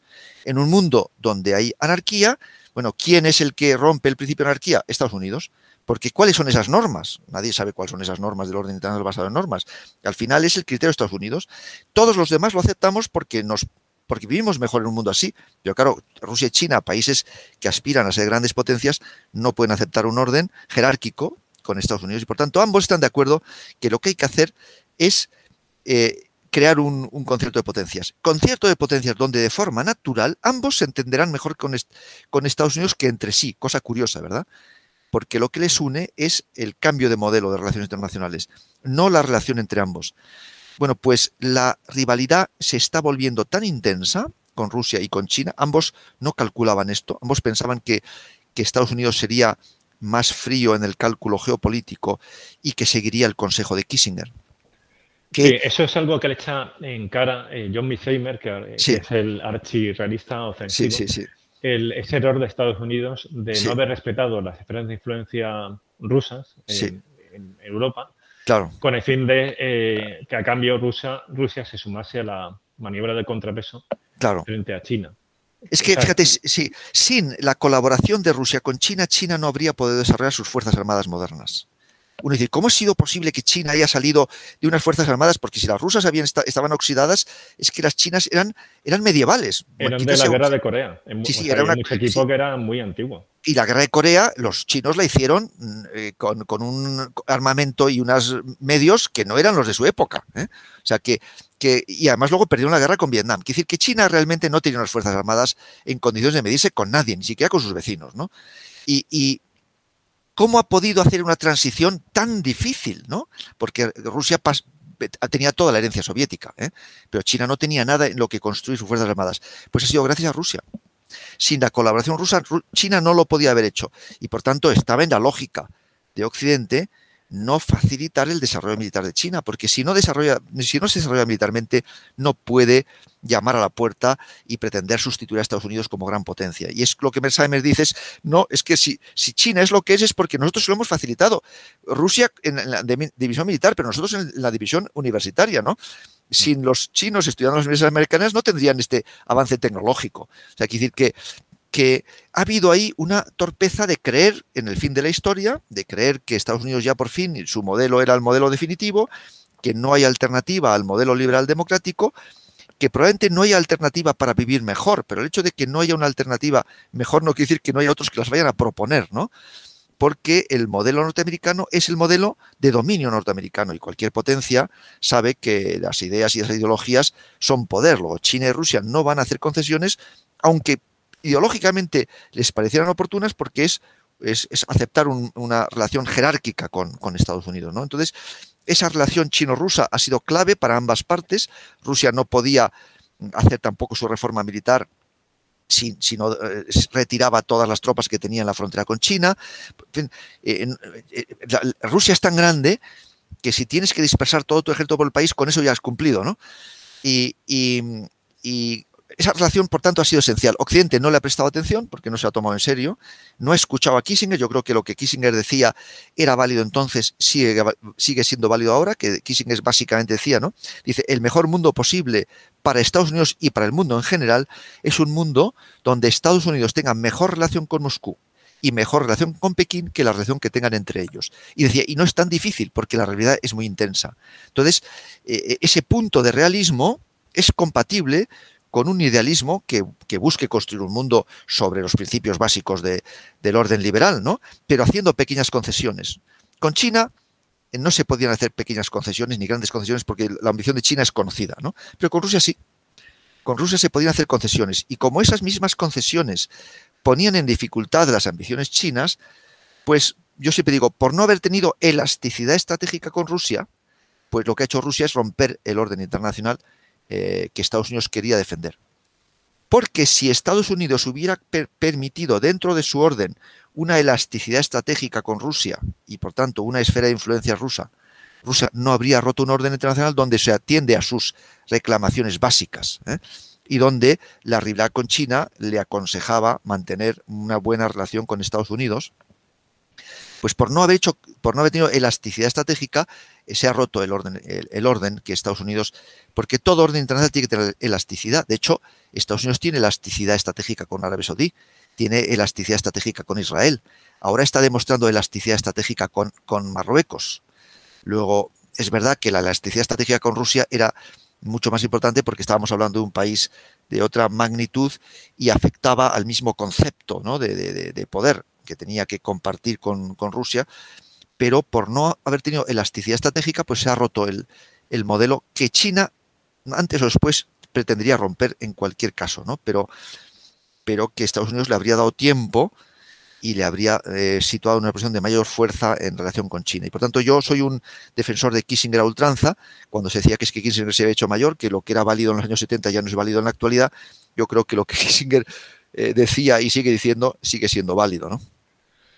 Sí, y la cuestión es esto tiene marcha atrás y esto ya nos lleva al, presente, que es la, la, crisis que estamos viviendo ahora mismo, cuando grabamos esto, entre Rusia y Ucrania, por ese despliegue de más de 100.000 efectivos eh, del ejército ruso en las fronteras de, Ucrania y cuál va a ser, cuál puede ser el desenlace de los acontecimientos y cuál sería la respuesta tanto europea como especialmente de Estados Unidos.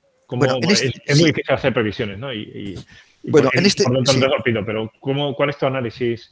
Bueno, pues ya en este momento hay que decir que todo es posible. O sea, lo que antes no era posible, ahora es posible. O sea, una ofensiva de Rusia en Ucrania es posible. Lo que pasa es que lo que no lo van a hacer los rusos es en, un momento que, que, esté todo el mundo preparado. ¿no? Ahora mismo está todo Estados Unidos y todos los países occidentales muy pendientes de Ucrania, haciendo amenazas. Bueno, no, no parece que ahora sea el momento. Pero el, cuando esté el mundo desprevenido, que es lo que Rusia ha hecho hasta ahora, que siempre actuar con el factor sorpresa, eso es posible. Y además es que puede ocurrir, porque yo siempre digo, para, para mirar a Ucrania habría que estar pendiente de Taiwán, ¿no? Si China decide usar la fuerza en Taiwán, algo que, que hay que tener en la agenda, Sería un, momento estupendo para, para, Rusia actuar en Ucrania. Incluso podría, esa asociación estratégica podría ser, oye, ¿por qué no nos ponemos de acuerdo y atacamos en dos frentes de modo que Estados Unidos no pueda reaccionar en los dos sentidos a la vez?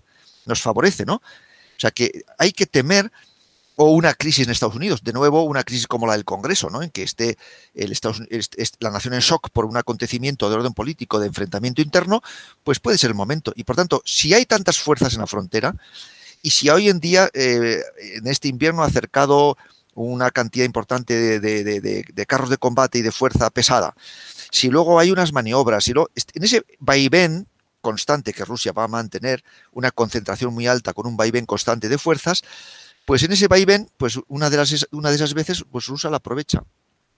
¿Y cuándo lo va a hacer? Si, si es coherente con su pensamiento estratégico y no pierde los nervios, pues cuando elija el momento Rusia. O sea que hay que contar con esa posibilidad. Y ¿Se puede dar marcha atrás? Claro que se puede. Lo que pasa es que ya hay un empeño político, y en Estados Unidos en concreto, y aunque racionalmente haya muchos mm, pensadores estratégicos que, piensan que el momento ha llegado ahora para eh, detener la escalada y buscar un, proceso de distensión, políticamente ahora mismo no es posible. O sea, Biden no se lo puede permitir ahora. Entonces, ¿cómo se... Y más después de Afganistán. Claro, claro. Una imagen de retraimiento estratégico de Estados Unidos. Claro, claro. Quizás peligroso para ellos. Entonces, estamos en un momento muy, muy delicado. Eh, por eso yo digo, eh, eh, yo como español, como español, lo que yo aspiro es a que esta década peligrosa pase sin sobresaltos excesivos. Yo sé que va a haber sobresaltos, pero digo sin sobresaltos excesivos, porque cuando veíamos cuál era la estrategia rusa de escalada, es una, es una estrategia muy peligrosa. ¿eh? es una estrategia muy peligrosa porque eh, ¿quién, controla, ¿quién controla la dimensión psicológica de una estrategia de escalada? No, por supuesto. O sea, es que una, estrategia de ese tipo tiene también mucho de farol. O sea, el propio concepto de escalar para desescalar, eh, bueno, y si no desescalas. O sea, claro, y si no desescalas. y si el otro, y si y cometes un error, y si tú interpretas que un arma convencional es nuclear, y si eh, hay una falta de entendimiento entre el, mando político y el militar, y el mando militar ha entendido que hay que responder y el político no lo ha dicho, pero, no, ha quedado claro. ¿Cuántas veces en la guerra los ejércitos hacen cosas que no se les han dicho que hagan, creyendo que se les ha dicho que, hagan, ¿no? estamos entrando en un momento en el que todo ocurre tan deprisa, en que Estados Unidos no se puede permitir el lujo de no reaccionar, tiene que reaccionar, qué es lo que va a hacer, cómo se va a interpretar, que mm, a mí me da vértigo. Es que la historia, mm, o sea, yo creo que la historia es muy instructiva sobre cosas de, muy bien presente también para evitar caer en trampas eh, dialécticas. ¿no? Esta, una cosa que escucho estos días sobre una hipotética intervención militar rusa en Ucrania es que ellos piensan que sería una guerra rápida. Es que la guerra rápida lo hemos escuchado tantas veces. Claro, todas las guerras son. La Primera Guerra Mundial, la Primera Guerra Mundial. Que van a ser rápidas. Deben ser rápidas. Las guerras empiezan, y eso está claro. Lo que no se sabe nunca es cómo se acaban. Lo que pasa es que Rusia tiene una estrategia de guerras rápidas porque las guerras largas no las puede ganar. Pero es que eso también lo pensaba Alemania. Alemania claro, no, pero, la guerra en que tenía que ser rápido. Pero por eso hay que pensar en lo que hizo Mao. Mao ignoró el arma nuclear porque si tiene en cuenta en su ecuación estratégica la arma nuclear ya ha perdido la guerra. Luego Rusia tiene que tener una estrategia de guerra rápida porque las guerras largas no las puede ganar. No porque la guerra vaya a ser corta, sino porque es una exigencia de guion. Y esto es lo que es muy preocupante.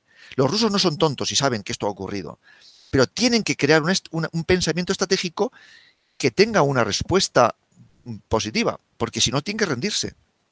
Después de la experiencia de la guerra del Golfo, en el que ya no solo la guerra aérea, sino también la, y, la naval dependen de la tecnología, también la guerra convencional terrestre depende de la tecnología, otra cosa es la guerra irregular, las guerras asimétricas, es otra cosa. El poder militar con mayúsculas, el que tiene, el que domina tecnológicamente, domina la guerra, Rusia tiene que crear un modelo de pensamiento estratégico en el que se lo pueda creer Rusia y se lo pueda hacer creer a los demás. Pero eso, el que tú tengas una estrategia no quiere decir que luego se, vaya a resolver, ¿no? Y, luego la dimensión psicológica es esencialmente ambigua. Es el, es el jugador de mus, ¿eh? Es el jugador de mus. Y luego hay, una incertidumbre ahí también, que es la, cuestión europea. Es decir, imaginemos una situación de crisis, más allá incluso de, Ucrania, ¿no? Imaginemos que hay un hecho consumado eh, en Rusia hay uno que yo utilizo para, hacer matrix gain así en docencia, que ellos, o sea, está muy, muy sacado de la realidad, ¿no? Es una situación de crisis dentro de la Unión Europea. Estados Unidos está en plan eh, Trump, ¿no? De, retirarse de, Europa, o sea, América para los americanos y todo eso. Y entonces ellos aprovechan ese momento de, de esa ventana de oportunidad para, bueno, habiendo fabricado un, un caso con la minoría rusa en Estonia, pues eh, hacer una intervención para defender a, a, esa minoría en la ciudad de Narva. Y entonces ahí la cuestión es, bueno, ¿cuál sería la respuesta de la OTAN? Y la verdad es que haciendo ese juego salen muchas posibilidades, sobre todo no tanto por Estados Unidos, sino por la propia Unión Europea. Porque si vamos a la cultura estratégica, que es un tema que hemos visto en, un podcast con Alberto Bueno, eh, de Alemania, de Francia, no digamos ya de, del resto de países, incluida España, mm, yo tengo muchas dudas de cuál sería ahí la, respuesta de la propia Unión Europea. O sea, si actuaría de forma eh, unísona o habría una fractura mm, que podría condenar a la propia OTAN y eso también es algo que puede entrar en los cálculos rusos, una agresión no tanto por lo que consigue de territorio, sino como una ventana de oportunidad para darle la puntilla política a la OTAN. ¿Cómo ves tú pues ahí la, política europea mm, respecto a Rusia? Bueno, vamos a ver. Europa necesita a la OTAN sí o sí. Sí, bueno, eso, lo reconoce hasta los propios. O sea, hasta el propio Borrell y, los propios altos representantes. la autonomía estratégica no es para sustituir a la OTAN, la autonomía estratégica es para que la OTAN está para defendernos de Rusia y la autonomía estratégica es para poder tener política de seguridad. Sí, o sea, los propios altos cargos europeos reconocen que la Unión Europea no sería capaz de defenderse militarmente de una agresión rusa. Y luego, mi tesis es la siguiente. Con Rusia hay que tratar desde la fuerza y nunca desde la debilidad. Todavía somos fuertes. Entonces, eh, es mejor es mejor resolver la relación con Rusia ahora que somos fuertes que intentarla resolver cuando podamos ser débiles, que también puede ocurrir. Porque una característica de la guerra es un poco lo que ocurre con los felinos. No se pasa a la guerra desde el estado de calma. ¿eh? Tú sabes que cuando las cebras y los antílopes ven a un león, no tienen miedo. Solo tienen miedo cuando le oyen o le huelen y no le ven. ¿no? Mm. Porque el león para atacar tiene que tener actitud de atacar, tiene que tener hambre y cuando tiene hambre se esconde y bueno, si Rusia tiene un nivel de entendimiento con, Europa y con Occidente y, creamos un espacio de seguridad compartido, Rusia no va a atacarte al día siguiente. Pero si Rusia está en tensión porque piensa que le van a atacar en Ucrania, porque piensan que pueden desestabilizar Bielorrusia y usarlo a su favor, porque la OTAN hace declaraciones de que Rusia es el enemigo, pues desde esa actitud de excitación estratégica se pasa la guerra eh, en un santiamén. Y si, no se consigue, y si Rusia no consigue un encaje en 20 años, pues existe el peligro, el peligro de que vuelva en la dirección de la que se retiró.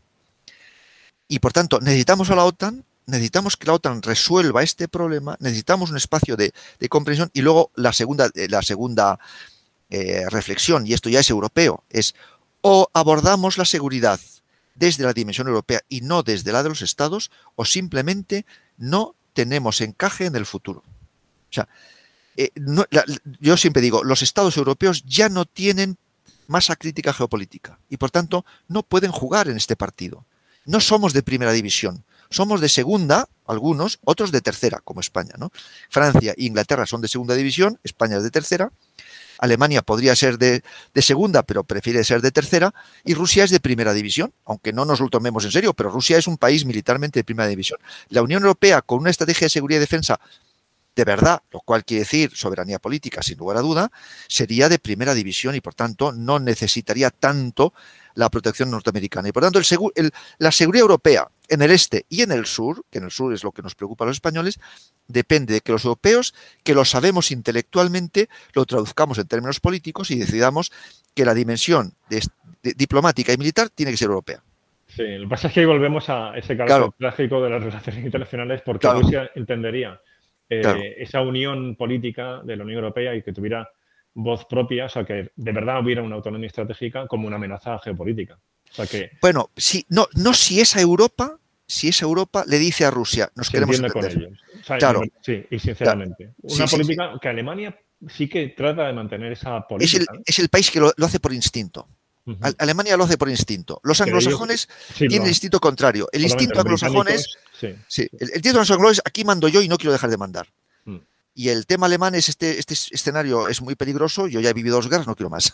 es, es, el, cómo lo interpreta cada una de las partes. Y España eh, es un país que puede jugar un papel importante porque nosotros resultamos simpáticos a los, a los rusos. Somos un país por el que tienen simpatía natural y no tenemos ningún problema con ellos. Lo podemos tener en Argelia o lo podemos tener en el futuro en África porque ya están ahí, ¿no? Pero de momento no tenemos problemas con los rusos y tenemos que reforzar la línea alemana y la línea francesa, decir, oiga, vamos a ver, vamos a presentar la estrategia en términos de sentido común, vamos a presentar lo que podemos hacer, vamos a presentar lo que hay y vamos a ver que Rusia está ahí y va a seguir estando y que si le ponemos mucha presión, pues es más peligrosa que si buscamos entendimiento. Eh, y sabiendo que el entendimiento con Rusia no va a ser de nuestro gusto, pero es mejor que lo que a lo que vamos a llegar en nivel de, enfrentamiento. Porque es que ahora mismo ya podemos hablar de, una amenaza existencial. Pero si hay acuerdo con Rusia, no hay amenaza existencial. Lo que hay es cesiones en el caso de Ucrania, en el caso de Bielorrusia y en el caso de, de, de, orden interno. Lo que Rusia haga dentro de sus fronteras, eso por supuesto que, hay que hacer concesiones, ¿no? Pero, pero es el, el, mejor de los mundos posibles. Sí, que nos conduzcamos de acuerdo con el realismo defensivo, o sea, que reconozcamos la importancia del poder y de la seguridad, es decir, que no vivamos de espaldas a la realidad, pero que al mismo tiempo y eh, eso nos viene dado. Las inseguridades de los otros. Claro, y, por lo tanto, transmitamos una, voluntad de cooperación que, si es correspondida, genera una confianza mutua y, por tanto, ninguno de los dos amenaza. Claro. Y luego, y con una, sobre una base, es nosotros creemos en nuestro modelo de sociedad, ¿no? Pues luchemos por tener un modelo de sociedad atractivo, porque eso tiene, o sea, la ejemplaridad tiene mucha fuerza y termina en un, sistema autoritario y, lleno de, prohibiciones y tal, pues siempre se sentirá, eh, y además es muy seductor, quiere decir que, que el futuro depende mucho de, la capacidad de nuestras sociedades occidentales de tener modelos de sociedad mm, auténticamente atractivos y, coherentes. Que, por cierto, no estamos yendo en ese sentido. Quiere decir, la sociedad occidental hace 10 años teníamos democracias más sanas que ahora. Sí, sí, sí, ahí se, o sea, en los propios índices de democracia se aprecia un deterioro o sea, Tenemos que volver a reconstruir una, una, democracia que crea, que crea en que cada uno puede vivir dentro de la sociedad como le parezca más oportuno. Ahora estamos en una democracia que lo que quiere es imponer, cada uno quiere imponer al otro su propio modelo. Ya no creemos que la democracia es un espacio de convivencia. Ahora la democracia se empieza a entender en Occidente también como una batalla para imponer una ideología. Sí, que hay una gran polarización y una lucha por hegemonías culturales. Claro, claro. Entonces, pero no es, esa, no es la democracia que admirábamos de jóvenes cuando España no era una democracia, ¿no? Eh, esa democracia que era, bueno, pero si los españoles andamos de guerra civil en guerra civil, pero bueno, pero si vemos que hay democracia, que la gente tiene diferentes ideas, que lo que hacen es pues exponerlas en los parlamentos y, cada uno mm, cuando gana las elecciones pone en práctica su idea, pero respetando que, hay otras ideas. No se trata de, una victoria decisiva y para siempre, sino... Que es la base de la democracia. Que es la base de la democracia liberal, ¿no? Entonces, hay que construir de verdad democracias liberales como, tal como son las democracias liberales, ¿no? Como, o como eran en su naturaleza, ¿no? Que este Fukuyama lo que explica es la democracia nace para evitar las constantes guerras entre religión, ¿no? Es decir, bueno, pues si unos son católicos, otros son protestantes, hagamos un sistema donde puedan convivir católicos y protestantes. O sea, la convivencia de distintas ideologías es esencial a la democracia. Y, estamos yendo en sentido contrario. Luego, también hay que dar la batalla adentro para construir sociedades armónicas, democráticas, armónicas y respetuosas, ¿no? Porque si eso, con el tiempo, eh, se termina imponiendo, ¿no? A Rusia le pasará lo que le pasó a España después de la guerra civil, ¿no? Que, oye, si los, si los otros europeos son capaces de vivir en armonía, pues ¿por qué no lo vamos a hacer nosotros? Pero para eso tienen que sentirse no amenazados por Occidente. Pues, oye, pues muchísimas gracias, José. La verdad es que ha sido una, auténtica gozada escucharte hablar sobre Rusia y quedamos emplazados para un episodio eh, monográfico sobre la guerra de independencia y esa lectura estratégica de la lucha contra las tropas napoleónicas. Muy bien, pues, pues yo lo haré encantado y como siempre el Instituto Español de Estudios Estratégicos está encantado de colaborar con vosotros en la Universidad de Granada porque realmente sois uno de los, de los grandes polos que está incentivando en España un estudio serio de, la, de, la, de los temas estratégicos y, creo que puedo decir con conocimiento de causa que en algunos aspectos estáis siendo los que estáis llegando a un estudio más profundo. En el ámbito puramente teórico, por ejemplo, de toda la reflexión teórica, creo que estáis alcanzando vosotros las cotas más importantes de reflexión estratégica. Y os, y, os doy la enhorabuena por ello. Pues muchas gracias, José. Pues nada, pues seguimos. Un abrazo. Muy bien. Hasta pronto y muchísimas gracias. Un abrazo a ti.